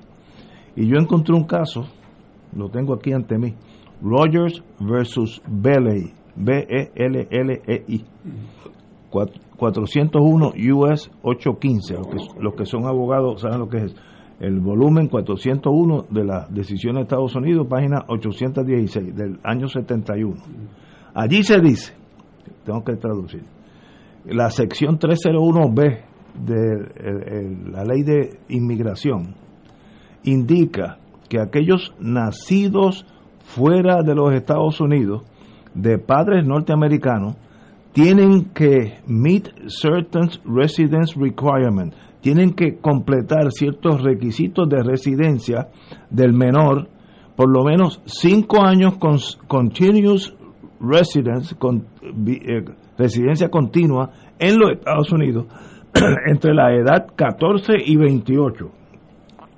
El Tribunal Supremo decide que el Congreso tiene la potestad de imponer estas condiciones a no, eh, no conflige con la enmienda 14 que tiene que ver con aquellos nacidos o naturalizados en Estados Unidos. No es un unreasonable imposition, no es un- una, una ley eh, irrazonable eh, eh, solicitar ese requisito, ni es arbitraria ni ilegal. Por tanto, si de Puerto Rico ser algo que no sea territorio de Estados Unidos, los hijos de los nacidos aquí, de ahí los que ya tienen la ciudadanía, con eso no hay que tocar, esos mueren estados estadounidenses, eh, pasaporte americano, mejor. Ahora, los hijos de ellos tienen que vivir por lo menos cinco años corridos entre los años 14 y 28. Ignacio, el que te envió eso se colgó en el examen de revalida. ¿Sabe por qué? Porque eso es lo que dice la ley ahora, lo que ¿Ah, se sí? está proponiendo, lo que se está proponiendo es que la ley en el caso de Puerto Rico disponga distinto. Ah, ok. Hombre, no, no. Eh, eh, Eh, El Estado de Derecho es El. Estado de Derecho es complicadísimo. En los que NACA tienen que Sí. cumplir residencia. Sí, sí. Precisamente la gran concesión que ha tenido que hacer Jennifer es que doña Nidia, y ah, con el apoyo de Hoyer, han dicho, ah, en el caso de Puerto Rico, Va a ser diferente. vamos a... ¿Por qué? Porque, porque Puerto Rico ha sido, desde el año 17, todos ciudadanos americanos, y argumentan que ahí se requiere un trato distinto a que si tú naces en Guatemala, de padres americanos que viven allí. Entonces, eh, por eso es que no, si no hubiera habido concesión, pues Jennifer podría decir no, que se les trate como se ha tratado hasta ahora a los hijos de americanos que nacen fuera. Eh, Que- así es que, pero que hay- no. Que hay esos requisitos. Claro que hay, sí, porque como son ciudadanía, como son ciudadanías legislativas, no son las ciudadanías constitucionales de enmienda 14, el Congreso puede condicionarla Seguro. y puede condicionarla de una manera para los nacidos en Guatemala y de otra manera para los nacidos en Puerto Rico si hay una base racional para tratarlos distintos. Así que precisamente lo que ha sido la concesión que Jennifer ha tenido que hacer es a darle un trato, entre comillas, privilegiado a la libre asociación que se proyecta, que no existe todavía, ¿eh? pero que se proyecta en el estatuto. Por otra palabra, que eh, los hijos, los, bajo esta, eh, de esta ley, eh, ser ley, los hijos de los puertorriqueños serían norteamericanos. Los, los hijos de los puertorriqueños nacidos en Puerto Rico serían norteamericanos. Claro, esa, eh, todavía en el borrador eso está esquemático. Una de las cosas que han estado discutiendo y por lo que se ha tardado tanto este asunto en resolverse es porque tú puedes estar seguro que Nidia debe estar tratando de lograr el lenguaje más amplio posible y Jennifer debe estar combatiéndolo, tratando de dejar el lenguaje que más, que más limitaciones impone. Y por eso es que salió el, el otro de Florida, ¿cómo se llama? El boricua de Florida, que Darren Darren Soto, y dijo, yo transo porque pongan el borrador como está. Como diciendo, olvídate si eso no va para ningún sitio de todas maneras. Pónganlo como está, para que cada cual pueda reclamar victoria. Pero así va a ser. Interesante, este señor Beley, Rogers versus Belay. sí. Beley eh, era de padres americanos, nace en Italia, italoamericanos los padres, pero es la misma cosa. Eh, y sus padres mueren, entonces trata de regresar a Estados Unidos y dice, no, usted no es ciudadano, no es ciudadano americano.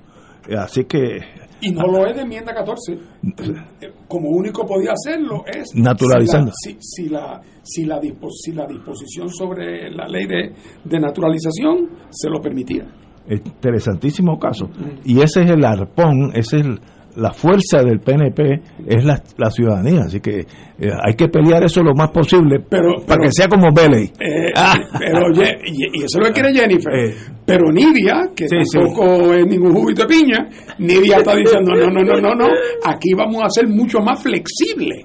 Y si no lo somos, se acabó el acuerdo y te quedas tú sin proyecto. En cuyo caso yo estoy seguro que Jennifer le dice, sí, pero tú- si tú no lo necesitas igual que yo. Así que por eso la negociación se ha tardado. Ese es el tema, no hay otro, sí. Es interesantísimo. Oye, vamos a hablar de un fenómeno que yo no entiendo, así que estoy hablando de lo que, lo que sale en las noticias. Y yo le llamo el fenómeno Bad Bunny. Eh, yo tengo una nieta aquí en, en Puerto Rico en estos días que viene de Texas y ella sabe mucho más de Bad Bunny que yo. O sea, no, no, no me explico y sabe las canciones, yo no sé nada de eso. Yo, yo nunca he oído a Bad Bunny, me dicen que es extraordinario, no, no lo estoy criticando. Pero, ¿qué fenómeno sociológico tiene él de jalar con tanta fuerza esa juventud? Eso es, si uno fuera político, uno tiene que ver qué, qué es lo que está ofreciendo, a ver si me lo copio. Porque es un- una lealtad y un fanatismo tal que no tiene, eh, por lo menos en Puerto Rico, nunca ha tenido algo parecido. Una especie de Elvis Presley en aquellos años nuestros. Eh, y sencillamente mi nieta trató de conseguirse un boleto y ya se estaban, ya estaban vendidos. Ella llegó un poco tarde, ¿no? Eh, pero demuestra que gente de Texas está dispuesto a comprar el boleto respectivamente del costo para ir a ver a Bad- ¿Qué tiene este maestro que jala tanto en la juventud? Hicieron fila de dos días. Yo no me. Es que para mí es un misterio. Dos días haciendo una fila. Eh, eh, eso demuestra que yo no estoy entendiendo un factor sociológico que está sucediendo en Puerto Rico y que nos va a afectar porque casi todos esos muchachos votan en las próximas elecciones. Porque estos no son de 16 ni 14 años. Estoy mirando la foto aquí, son ya adultos. No entiendo, pero sé que es importante. Compañero Martín. Bueno, mira, Ignacio, yo, yo me precio de siempre tratar de tener una contestación para tu pregunta. Pero qui- quiero decirte que yo francamente no lo entiendo tampoco. Eh, otra vez, y no lo digo como una crítica, porque dada la cantidad de gente que lo sigue con gran fidelidad. En el mundo. Ah, sí, no, no. En el mundo. No, pero el otro día no sé qué, qué álbum de él es el que más había en Spotify en el mundo entero. En el mundo.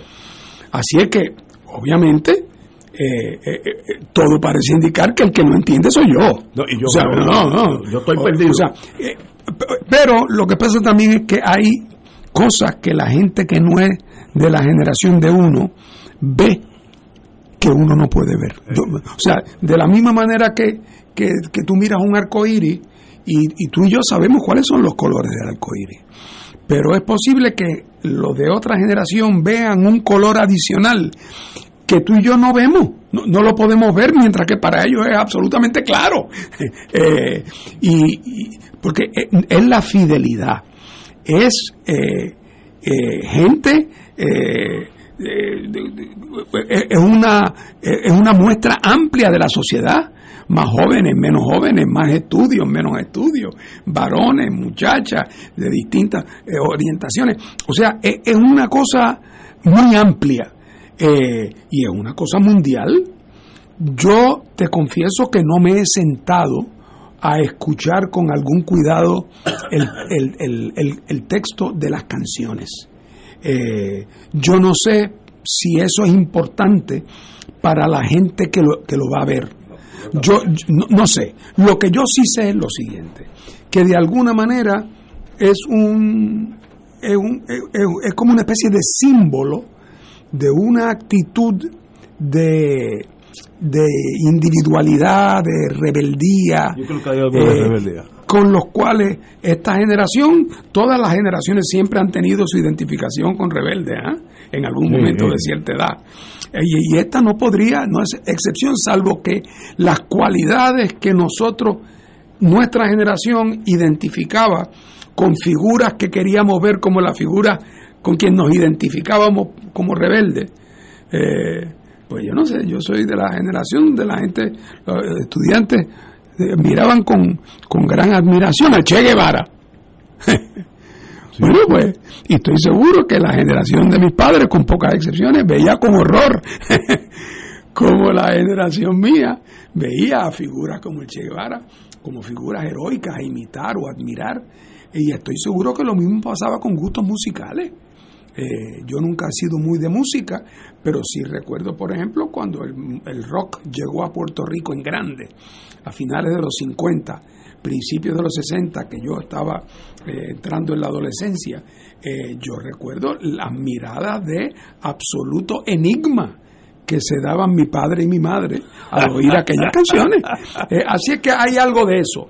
Pero yo no, yo no sé lo que es, no lo entiendo, pero de que hay algo y de que es importante. Es más, que parece que casi es universal. Eh, de eso Sí, no tengo sí, duda sí, por sus consecuencias. Yo, yo tengo amistades que viven en Israel y cuando nos comunicamos me preguntan eh, por Bad Bunny, ¿cómo en Israel? Que la música es totalmente, totalmente disímil. Ese señor ha penetrado el mundo y uno, si fuera agente de inteligencia, ¿qué significa eso? Oye, y por Esa fuerza. Perdóname, Ignacio, por definición, en parte del mundo que no hablan español. No, no, sí, sí, sí, Que sí, cantan sí. español. Sí, sí. Eh, Hay algo ahí de que va más allá del lenguaje. Eh, doctor Catara, ¿usted entiende a Bad Mire, Bunny? yo hoy Usted- estaba oh, hablando- Vamos a hoy- hacerle la pregunta. ¿Usted tiene boletos para Bad Bunny? Hoy estaba hablando con un sociólogo, amigo mío, y los dos confesábamos no entender este fenómeno. Eh, claro, y siempre uno especula cuando no entiende, pues obviamente. Bad Bunny es un muchacho joven todavía, no sabe música, no toca ningún instrumento musical, no baila y apenas canta. Eh, en ese sentido yo creo que se distingue de muchos eh, movimientos musicales anteriores, pero tiene un éxito mundial extraordinario. Uno de, de los lemas de los reggaetoneros, no únicamente de Bad Bunny, es yo hago lo que me da la gana. Es decir, un individualismo virtualmente absoluto, lo cual puede ser preocupante.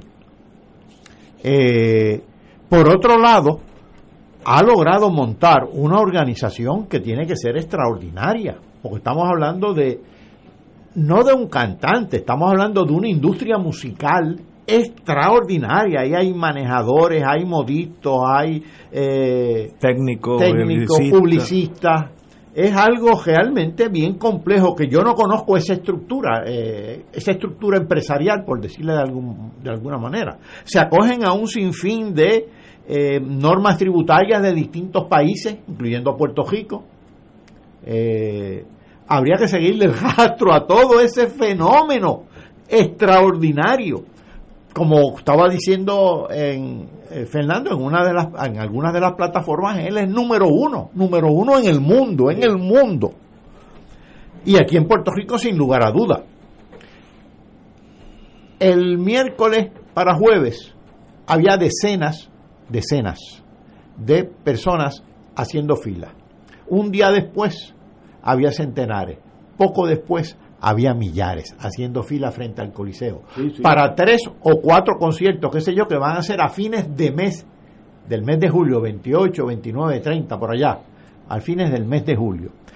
La fila nada más se ha convertido en parte, voy a usar la palabra que no es mía, yo creo que es más de ellos que mía, se ha convertido, se ha convertido en parte del happening, del, del acontecimiento, del espectáculo, la fila nada más.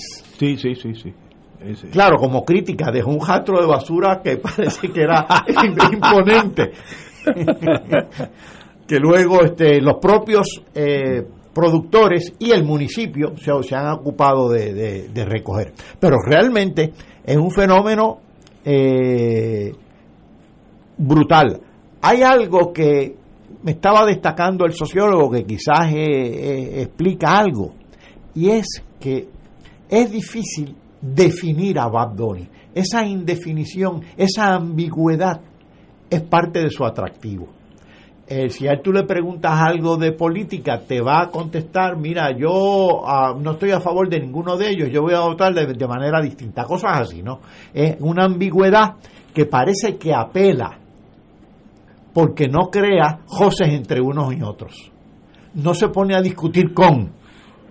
Eh, así que ese es uno de sus de sus de sus elementos o, de las variables. Yo creo que hay muchas más que se nos están escapando a nosotros, porque ya de ajanque hemos confesado nuestra total, casi, o al menos casi total ignorancia con relación al fenómeno. Lo único que hemos podido hacer, lo único que podemos hacer es especular. Yo creo que ahí hay un, un toque de rebeldía o decepción con el mundo que están heredando, y no es para menos, porque la semana pasada tuvimos, las últimas dos semanas, debates intelectuales entre el presidente de la Cámara y el presidente del Senado, que eran una, para los jóvenes irse del país. Somos los viejos y nos, nos quedamos pegados. Así que puede haber algo de rebeldía institucional al status quo que ven un país cayéndose en cantos, eh, ven una, una faena política de tercer nivel y entonces pues ellos están haciendo su propio mundo. Pues qué bueno que lo hagan. Con la gente que, está, eh, que están siguiendo a Bad Bunny, pueden hacer un partido político y puede ser mayoritario. Qué bueno, eh, eh, a menos que los, los políticos de aquí sean tan hábiles que puedan absorber algo de la causa de esa juventud si no lo absorben, morirán como los dinosaurios que no se acostumbraron al frío y ya no hay dinosaurios caminando por ahí. Uno, uno que otro, pero esos, esos tienen escolta. bueno, pero lo deseo lo mejor de la vida. Bad Bunny no ha oído una canción. Todo el mundo me dice que a gente que le gusta eso, que es extraordinario. Yo no lo he oído, pero cuando, cuando lo oiga, daré a mí mi, mi, mi valioso, entre comillas, este consejo aquí. Bueno, eh, vamos a una pausa, vamos a una pausa, amigo. Fuego Cruzado está contigo en todo Puerto Rico. Miércoles de Infoempresas a las 4 de la tarde. Con entrevistas e información con nuestros emprendedores y empresarios. No te lo puedes perder. Miércoles a las 4 de la tarde. Por aquí, por Radio Paz 810 AM y Radio Paz 810.com. Los espero. A mí me gusta mi pueblo. A mí me gusta mi gente.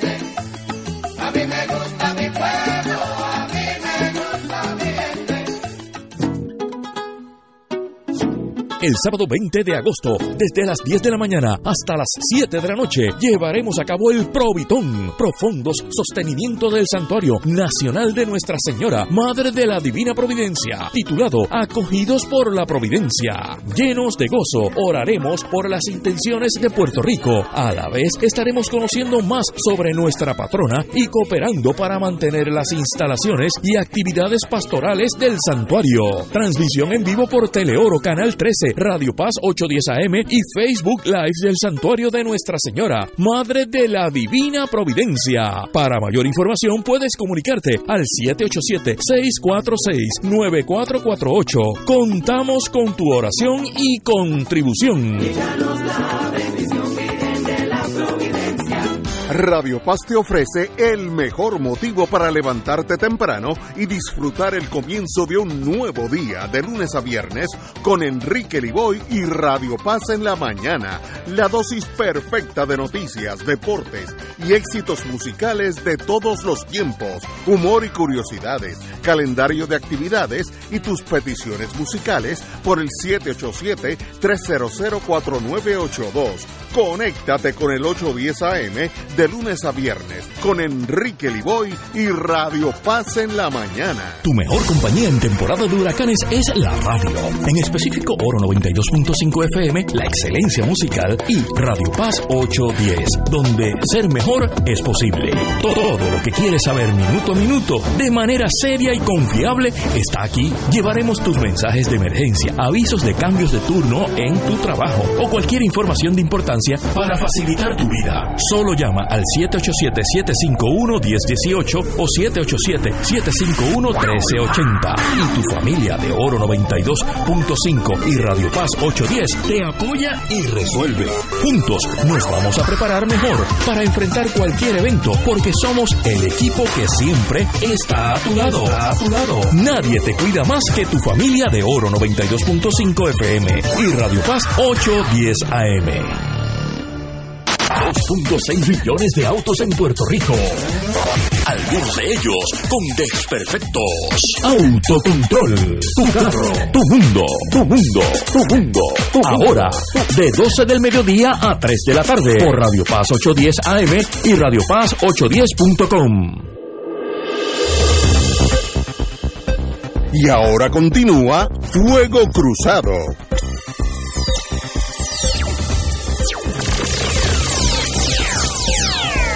Amigas y amigas, aunque lo tocamos ayer, en la semana pasada, momentáneamente, vuelvo, hoy salió en el, el, eh, San Juan Star, ahora se llama, ¿cómo se llama? Ahora es de San Juan Daily News, Daily Star, pues en mi tiempo era el San Juan Star, eh, hacen una reseña despidiéndose de Manny Suárez, eh, eh, Journalist Forever, un periodista para siempre, todos los que lo conocimos, pues yo fui cuando era fiscal federal, eh, eh, atendía mucho el tribunal y me daba, uno leía después su artículo y era paralelo, perfectamente paralelo a lo, que había sucedido en corte, porque hay unos casos que uno lee el periódico y se ve, sabe que los periodistas estuvieron allí, parece este tipo no estuvo allí, pero eh, Manny era bien preciso y de ahí vino la tragedia de Maravilla y él con el otro compañero, eh, se me olvidó el nombre. Tomás. Estela. Estela, sí. Eh, pues hicieron un trabajo que le dieron fama a nivel mundial y el Pulitzer Prize, etcétera, etcétera. Así que bueno, nuevamente me, me despido de una persona que tomó la profesión periodística como, como una, una forma de hacer su vida y él lo recordaremos siempre con ese aprecio, sobre todo esa, ese profesionalismo. Martín. Bueno, yo conocí a Manny, eh, claro, no es que yo fuera amigo de él, eh, eh, pero como yo, yo estaba activo en la política cuando Manny estaba perfectamente activo como periodista y siempre le respeté su profesionalismo. Eh, además, era una persona amable. Sí, fina, fina. Daba gusto estar con él, siempre había una, una disposición al diálogo, eh, y, pero siempre fue profesional. Eh, no, no recuerdo que yo tuviera queja, porque a veces uno la tiene de uno que otro periodista, caramba, que dije tal cosa y él sabiendo lo que yo había dicho, dijo otra, no, nada de eso.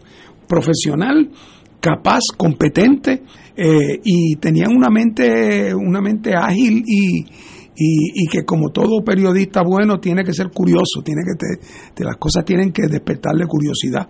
Y así que yo tuve una buena relación con él y además admiré eh, más allá de la relación que tuve con él de, de- profesional, yo como político y él como periodista, el papel que jugó junto eh, con otros en el caso de Maravilla, su rol fue absolutamente decisivo y su libro que escribió luego sobre la maravilla, sigue siendo el libro de referencia obligado eh, a los hechos del Cerro Maravilla y en eso, con, en, en esa gesta, gesta que como sabemos lo puso en peligro.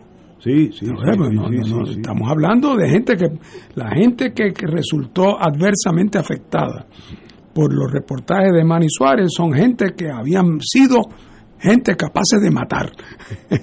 Así es que por lo tanto, en la medida en que él los colocaba en situación precaria, se ponía él en peligro y lo sabía perfectamente bien.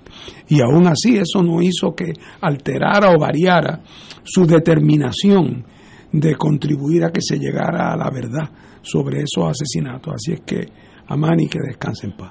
Estoy de acuerdo, compañero. Bueno, Manny Suárez y Tommy Estela realmente hicieron época en Puerto Rico en el, desde el periódico San Juan Star. Eran dos periodistas de investigación realmente fuera de liga, extraordinarios. A Manny Suárez yo no lo conocí personalmente, lo conocí a través de, de sus trabajos. Pero a Tommy Estela sí, que murió hace unos meses atrás y ahora muere Manny. Eh, a Tommy Estela lo conocí porque es de mi zona, de por allá de Yauco. Eh, conocí al papá, Eddie Estela, a la mamá, a Tita y a sus hermanos, que ya, todos desaparecidos, hermanos. Así que eh, aprovecho para rendirle tributo a Manny y a Tommy, y que realmente son dos baluartes del periodismo que el, el, el- el gremio periodístico debe honrar y recordar. Ese periodista no es, yo le llamo a algunos periodistas espejos, que lo que ven se refleja. Estos son más detectives que otra cosa, son periodistas investigativos y hay que trabajar muchísimo más para ser detective sin la ayuda del, del país, porque en, en Maravilla el establishment no quería que se surgiera nada. Eso es así. Y, Y eso- oye, y los, los destacamos por lo del Cejo Maravilla, pero no fue el único asunto que investigaron, sí. fueron muchísimos. Sí. Pero lo del, del Cejo Maravilla, naturalmente, fue el más. El más- el más asesinato por medio. Y, y de verdad que eran, eran detectives. Él pu- pudo, haber sido un detective de la policía, de New York Police, porque era eh, ellos sabían por dónde estaba la noticia. Él me entrevistó a, a mí dos o tres veces, pues yo era abogado de uno de los señores que estuvo envuelto en Maravilla, y con la fineza, como dice Martín, elegante, sin ser agresivo, tratando de buscar que uno sabía. Así que que en paz descanse Manny Suárez, periodista de verdad. Bueno, oye, esto, esto como esto tiene que ver con economía, tal vez eh, Catalán nos puede ayudar. Hay un salpa afuera sobre un predio de terreno de cuánto de una que son 190 metros cuadrados, Cien- 200, 200 metros. por ahí dice uno eh, 219.96 220 metros cuadrados que es pequeño en el condado. Y el gobierno pues lo vendió a una empresa privada por 145 mil. Mucha gente dice que es muy poco muy pero eso en realidad pues no se le estaba dando uso. El uso era un parquecito que eso en sí es un uso pero eh, gobernar no es fácil y yo estoy seguro que uno tiene que tirar la raya si fuera gobernador. ¿Vale la pena ahí hacer un edificio nuevo o lo dejamos como está? Esas decisiones no son claras nunca, son siempre difíciles. Pero en Puerto Rico pues ha habido casi una rebeldía en torno a esto y no sé si eso está haciendo justicia o injusticia al progreso del país, etcétera, etcétera. Catalán, usted que Mira, el francamente, ingeniero nuestro. francamente, lo único que yo sé de eso es lo que dice la prensa. Eh, el precio luce sospechosamente bajo. Vamos a estipular eso en esa ubicación, ¿no? Todo el mundo ha dicho lo mismo. Eh, y, y lo han dicho expertos, no yo. Eh, pero además, eh, decía una periodista en la prensa que la inutilidad de un parque es su utilidad, porque ese parque pasivo también es, es útil, uso, ¿no? sí. Tiene un uso en esa en, en una ciudad que carece de pulmones, que tiene muy pocos pulmones, los tiene, pero muy pocos. Así que realmente no es un asunto sobre lo, lo- sobre el- al- a la que yo pueda llegar aquí a una conclusión taxativa, jamás en la, en la vida, pero el procedimiento, el proceso de, de compraventa, pues está un tanto, eh, carece de transparencia, es más opaco que transparente. Ese, eh, por, por un lado. Con relación al uso, pues ya ahí podría haber mucho más, más discusión porque hay más posibilidades. Eh, pero yo tiendo a defender los parques. Pero ya ese es un prejuicio de mi parte. Pero fíjate, yo creo que tú tocas un punto que para mí me levanta también sospecha. ¿Por qué tanto secreto? Uno tiene secretos para que no salga a la realidad. Esa es la única razón de un secreto. Eh, si esto lo hubieran hecho a Bob Table, mira, el gobierno está tratando de hacer ahí una cuestión, eh, un edificio, lo que sea, eh, quiénes están interesados, vamos a subasta pública, se lo lleva Chencho Pérez, pues está bien, así que es común. Pero todo esto salió cuando un periodista tira esa no, eh, ya ha vendido todo, o sea, ya eso había transcurrido. Eso es lo único sospechoso que yo veo. ¿Por qué la secretividad? No, no, no el fin. El fin puede tener, tener hasta razón o no, pero eso, la secretividad es lo que, secretividad es lo que me llama la atención. Martín. Bueno, mira, en primer lugar, yo conozco el área perfectamente Ah, bien. tú- yo, yo no la conozco. Eh, perfectamente bien. Esto es el final de la calle Krug, que cuando uno está en la calle Loíza eh, y, y dobla por la calle Krug hacia el mar, hacia el Parque del Indio, porque esa es la calle que desemboca ya yo sé dónde en el Parque del Indio. Ahí a la derecha hay varias propiedades, ¿verdad? En la calle Krug a la derecha.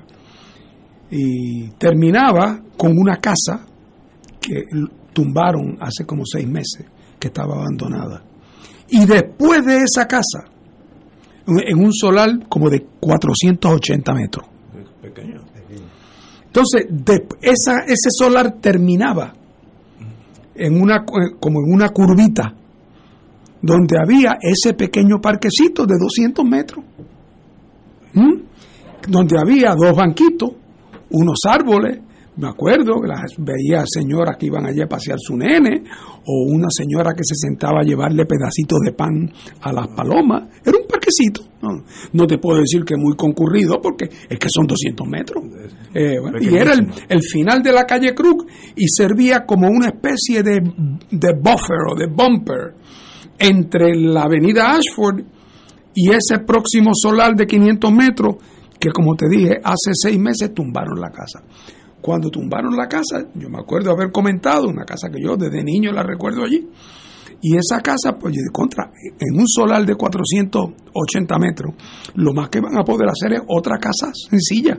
Eso no aguanta ahí un edificio 400 y pico metros.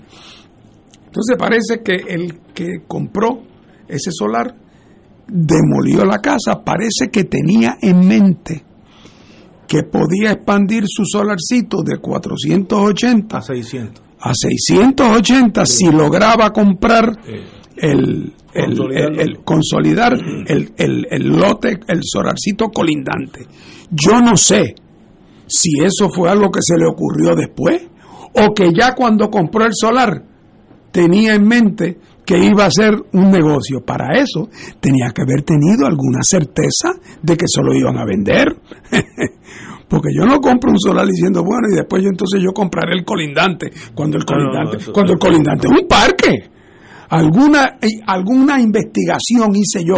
Entonces además hay otra cosa que es la que a mí aquí me da, eh, no deja uno dormir. ¿Cuándo ocurrió la aprobación de la venta? En las últimas dos semanas del gobierno de Doña Wanda. Ah, espérate, espérate. Eso es lo que pasa. Ahora, espérate, ahora. Entonces uno sabe que alguien vino pastoreando esa novilla, alguien vino pastoreando esa novillita y cuando quedaban los últimos días de la administración, cuando ya le faltaban dos semanas al secretario y a su equipo para irse, tácata, aprobación de la venta, en un solar que no estaban inscritos. Ah, sí, tuvieron La- que inscribirlo. Oye, y- El gobierno. El gobierno, y esa iniciativa del gobierno. porque el gobierno se lanzó a inscribirlo? Porque alguien estaba interesado en comprarlo. Se le dio publicidad. Yo nunca vi un rótulo allí que dijera, ¿se vende? Esto Entonces, ¿qué pasa? Que se, se, se vuelve más complicado el caldo, porque resulta que quien era dueño de la corporación que compró el solarcito y que luego el solar de los 400 y pico metros, y que luego le pretende añadir estos 200, resulta que alguien que le donó a lo largo del tiempo le ha donado dinero tanto al Partido Popular como al PNP. Un donante. Eso, no lo hace culpable de nada, ¿verdad? Salvo de tener muy mal juicio. Pero vamos, eh, eh, pero, pero son donantes. Entonces, ¿cómo esa persona consiguió que el gobierno de Puerto Rico le vendiera ese solar cuando el requisito para vender terreno público es que no tengan utilidad pública? Yo quiero saber con qué porque si no tiene utilidad pública, eso, pues, pues, pues, pues todos los parques que están en Puerto Rico, con una que otra excepción dramática, carecerán de utilidad pública. Yo lo que quisiera ver es el tracto. Por ejemplo, ¿cuál es la prueba que se presenta para sostener que un tribu- que un solar no tiene utilidad pública? ¿En qué consiste esa? Hubo otro, se le ofreció a otros posibles compradores.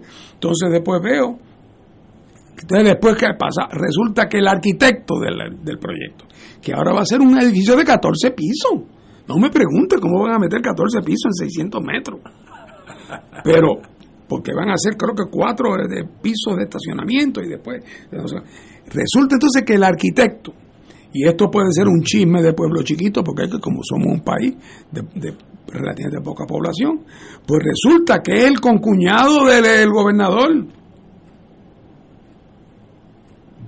Fíjate, se, se está clarificando todo. Eh, el Estoy, estoy empezando a entender. no, Ahora está más transparente, sí. O sea, que, que está- que- que resulta que el arquitecto está casado con la hermana de Guillemar. Entonces, claro, dice el arquitecto, sí, pero espérate, es que yo no vine a entrar como arquitecto hasta después que el solar estaba comprado. Muy bien. Bueno, pero eso también puede tener 20 interpretaciones. Eh, yo no estoy adelantando ninguna. Lo que estoy diciendo es que aquí no hay transparencia de clase alguna. Y, o- y otra vez, si se tratara literalmente de un remanente que es una esquina metida entre dos solares Sí, que no tiene un- pero esto era había, había unos banquitos Había allí rojo, Eh, había unos banquitos y unos arbolitos y me acuerdo la señora que le iba a llevar pan a las palomas. Eh, además que hasta desde el punto de vista urbanístico y perdonen es que pues, yo no sé nada de eso pero hasta era se veía hasta bonito que esa calle terminara con una pequeñita área verde. Pero no, ellos quieren empujar el condominio hasta lo más que... Hasta la playa, Entonces la pregunta en el fondo es muy sencilla. Es si ha habido algún tipo de trámite privilegiado por razón de quienes eran los dueños o a quienes conocían, cómo se compara eso, con cómo se tratan ventas similares. Y otra vez la pregunta para mí más importante, ¿cómo y quién y a base de qué concluyó que ese terreno no tenía ninguna utilidad pública? Yo no sé ni qué agencia de... Bueno, hay un comité especial que se cree que existe, que creó una ley en el cual supuestamente el gobernador es miembro y es miembro, pero entonces el gobernador Hernández Colón en una orden ejecutiva le había delegado eso al secretario de Transportación y Obras Públicas. Eh, pero antes de eso tenía que él recibir una recomendación. O sea, esto hay que reconstruirlo. Eh, hay que reconstruirlo, pero la realidad del caso es que la reacción del gobierno eh, parecería ser una reacción de a lo hecho pecho, en vez de decir un momentito, aquí puede haber habido un, un paso impropio, en algún momento vamos a reexaminarlo todo. Y es sencillo porque esto tiene un rastro de papeles, ¿verdad? No, tan- Oye, pero Fernando, eh, ahora que estamos hablando de esto, da la impresión de que en los últimos años, con los cambios que ha habido estructurales del aparato gubernamental, que subsumen unas agencias debajo del Departamento de Desarrollo Económico, como la Junta de Planificación recientemente, que la Autoridad de Desperdicios 2 Sólidos la subsumen y desaparece, creo que tiene un empleado por allá, nada más, en, en Departamento de Recursos Naturales, la Junta de Calidad Ambiental, yo no la he vuelto a- no salen las noticias, pues parece que si no si existe, no hace. Eh, Da la impresión en el clandestinaje. lo Sí. ARPE desapareció, este, entonces da la impresión de que las funciones del gobierno se han tornado, se han tornado oscuras y difusas, eh, en parte como consecuencia de esa especie de reorganización que se ha traducido en desorganización. Eh, va a haber que empezar realmente por organi- el- organizar el aparato gubernamental. Wow. Ustedes- me gusta estar con gente tan positivista que van a reorganizar el gobierno. Señores, tenemos que ir a una pausa y regresamos con Fuego Cruzado. Fuego Cruzado está contigo en todo Puerto Rico. Si usted duda del humor de Dios, tiene que verme locotón en almíbar. PSB Productions presenta esta comedia de suspenso del 15 al 17 de julio en Il Piccolo Teatro de la Parroquia Santa Bernardita. Melocotón en almíbar. Ven, disfrútala. Para información y boletos, 787-762-2010 y 787-762-0375.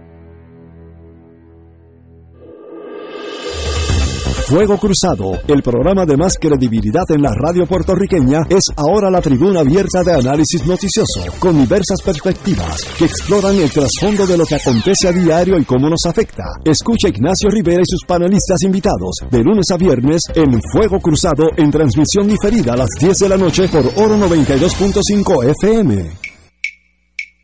De todo un poco, con Manolo Almeida, el más ameno en tus mañanas por Radio Paz 810 AM. De martes a viernes a las 9 de la mañana. Notas positivas, salud, ambiente, negocios y entretenimiento. De todo un poco. Martes a viernes por Radio Paz. ¡Estamos vivos! Cómprame un sistema solar y escúchame aquí en Radio Paz. Todos los viernes a las 4 y 30 de la tarde te espero para que me cuentes tus inquietudes acerca de placas solares con baterías. Comunícate conmigo, soy Luis Enrique al 787-536-7938 de Solar Store. Cómprame un sistema solar. Y ahora continúa Fuego Cruzado. Bueno, amigos y amigas, en estos días, Luma, ah, yo, yo siempre que digo Luma, me recuerdo, yo soy viejo sanjuanero, ahí hay una farmacia Luma, de lleva allí como 60 años, y como hable de Luma, pienso en el viejo San Juan primero. No, vamos, vamos a hablar de Luma, la electricidad. Eh, en estos días han dado que hacer, compañero Catalá, usted tiene Bueno. los, los muñequitos. Con la electricidad siempre hay noticias. Eh, de hecho, hace unos minutos tuvimos un pequeño apagón aquí. Así que veremos a ver cómo estamos. Luma acaba de hacer una declaración que a mí me parece que, aparte de ser una concesionaria de energía eléctrica, es la que dicta ahora política pública, porque dice que los fondos federales se deben utilizar o no se pueden utilizar para energía, para proyectos de energía renovable, sino para la reconstrucción del andamiaje existente. Básicamente sería el, el, el tendido eléctrico. Así que Ah, yo no sé en qué va, arreglar lo, lo de ellos. no sé en qué va a, a- a culminar esa polémica. Salieron oponiéndose a, esa, a esos planteamientos, pues claro, distintas organizaciones que están impulsando la energía renovable, entre, entre otras Queremos Sol. Ahora, hay un proyecto en la legislatura que tiene que ver, ya lo, lo habíamos mencionado aquí, con la Corporación del Fondo del Seguro del Estado y la alza en la factura de luz eléctrica. El proyecto propone destinar 205, eh, 225.5 millones para aliviar el alza en la factura. 205 millones para la Autoridad de Energía Eléctrica y 20 millones para la Autoridad de Acueductos y Alcantarillados, porque también ahí hay un alza menor en el agua. A- con relación a esto yo tengo dos problemas. El primer problema es que desde hace años, de hecho desde hace décadas, yo vengo acusando aquí lo que se conoce como subsidio cruzado, que unas corporaciones subsidian a otras.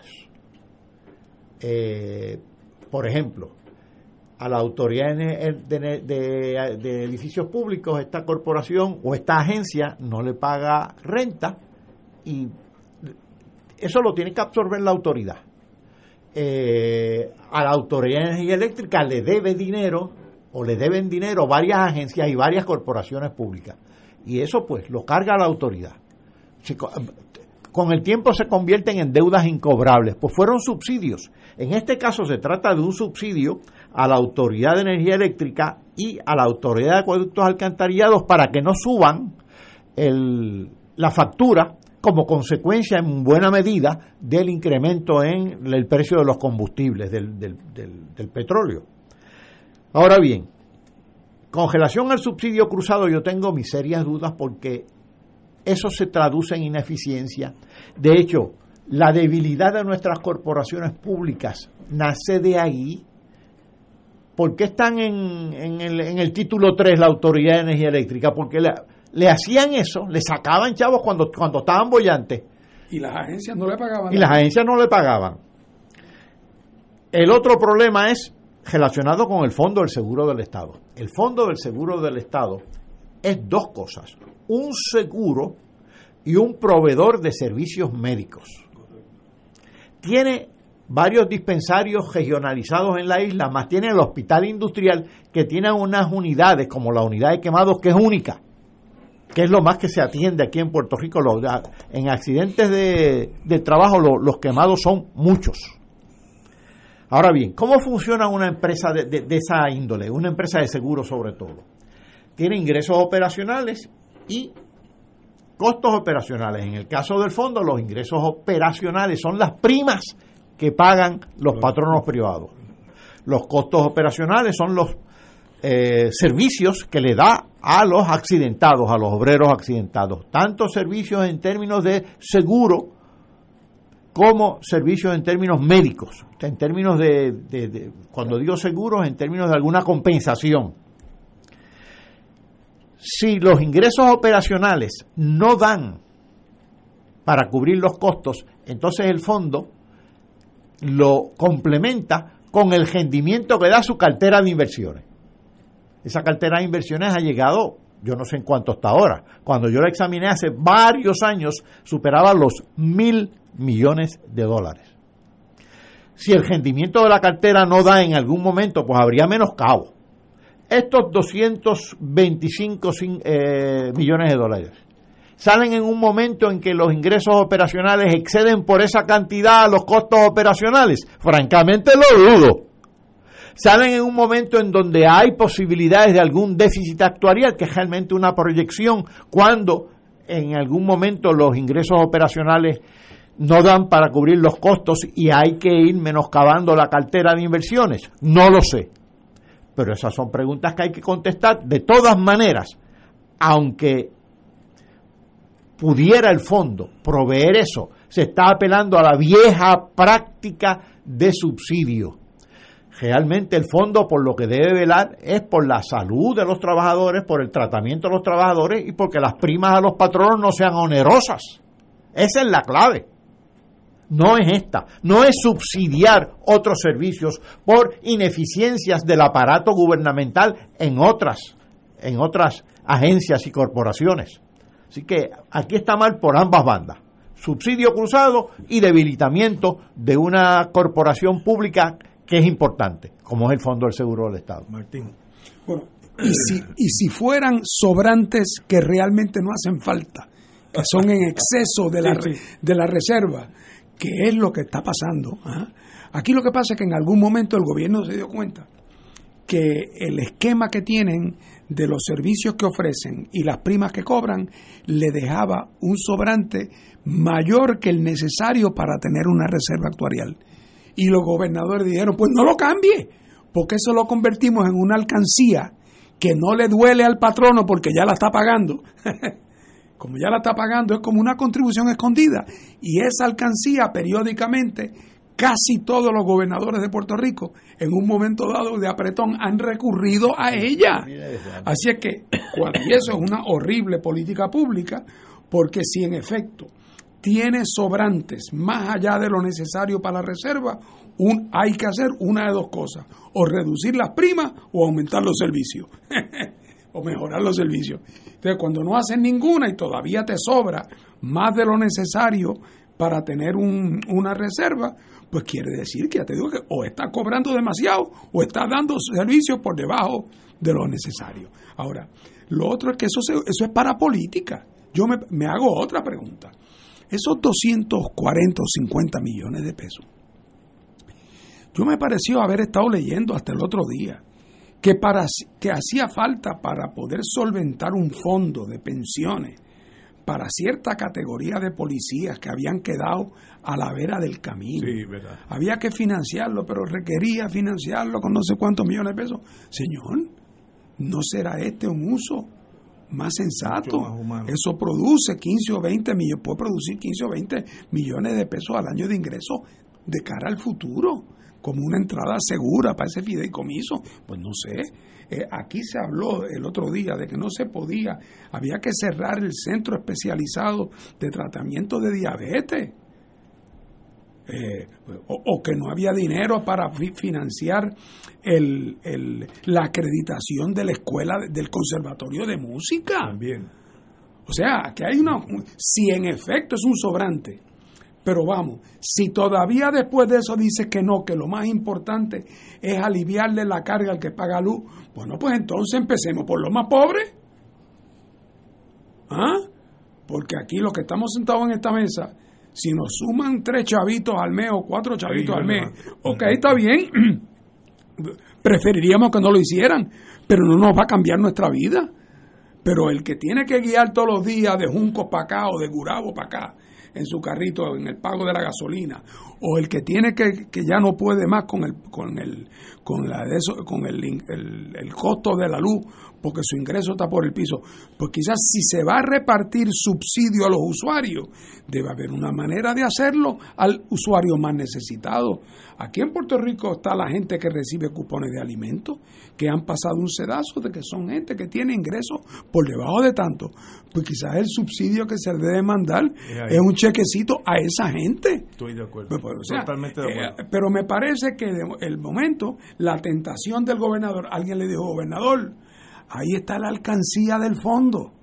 Úsela para que aparezca usted aliviándole la carga. O sea, me parece que de todos los posibles usos, este creo que esto es uno dirigido al efectismo eh, y que no cumple ni con los parámetros de buena administración pública ni con los parámetros de justicia.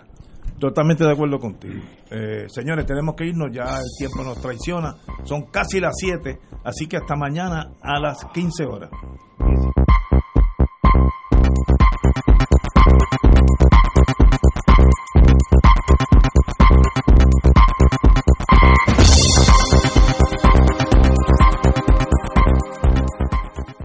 Esta emisora y sus anunciantes no se solidarizan necesariamente con las expresiones vertidas en el programa que acaban de escuchar.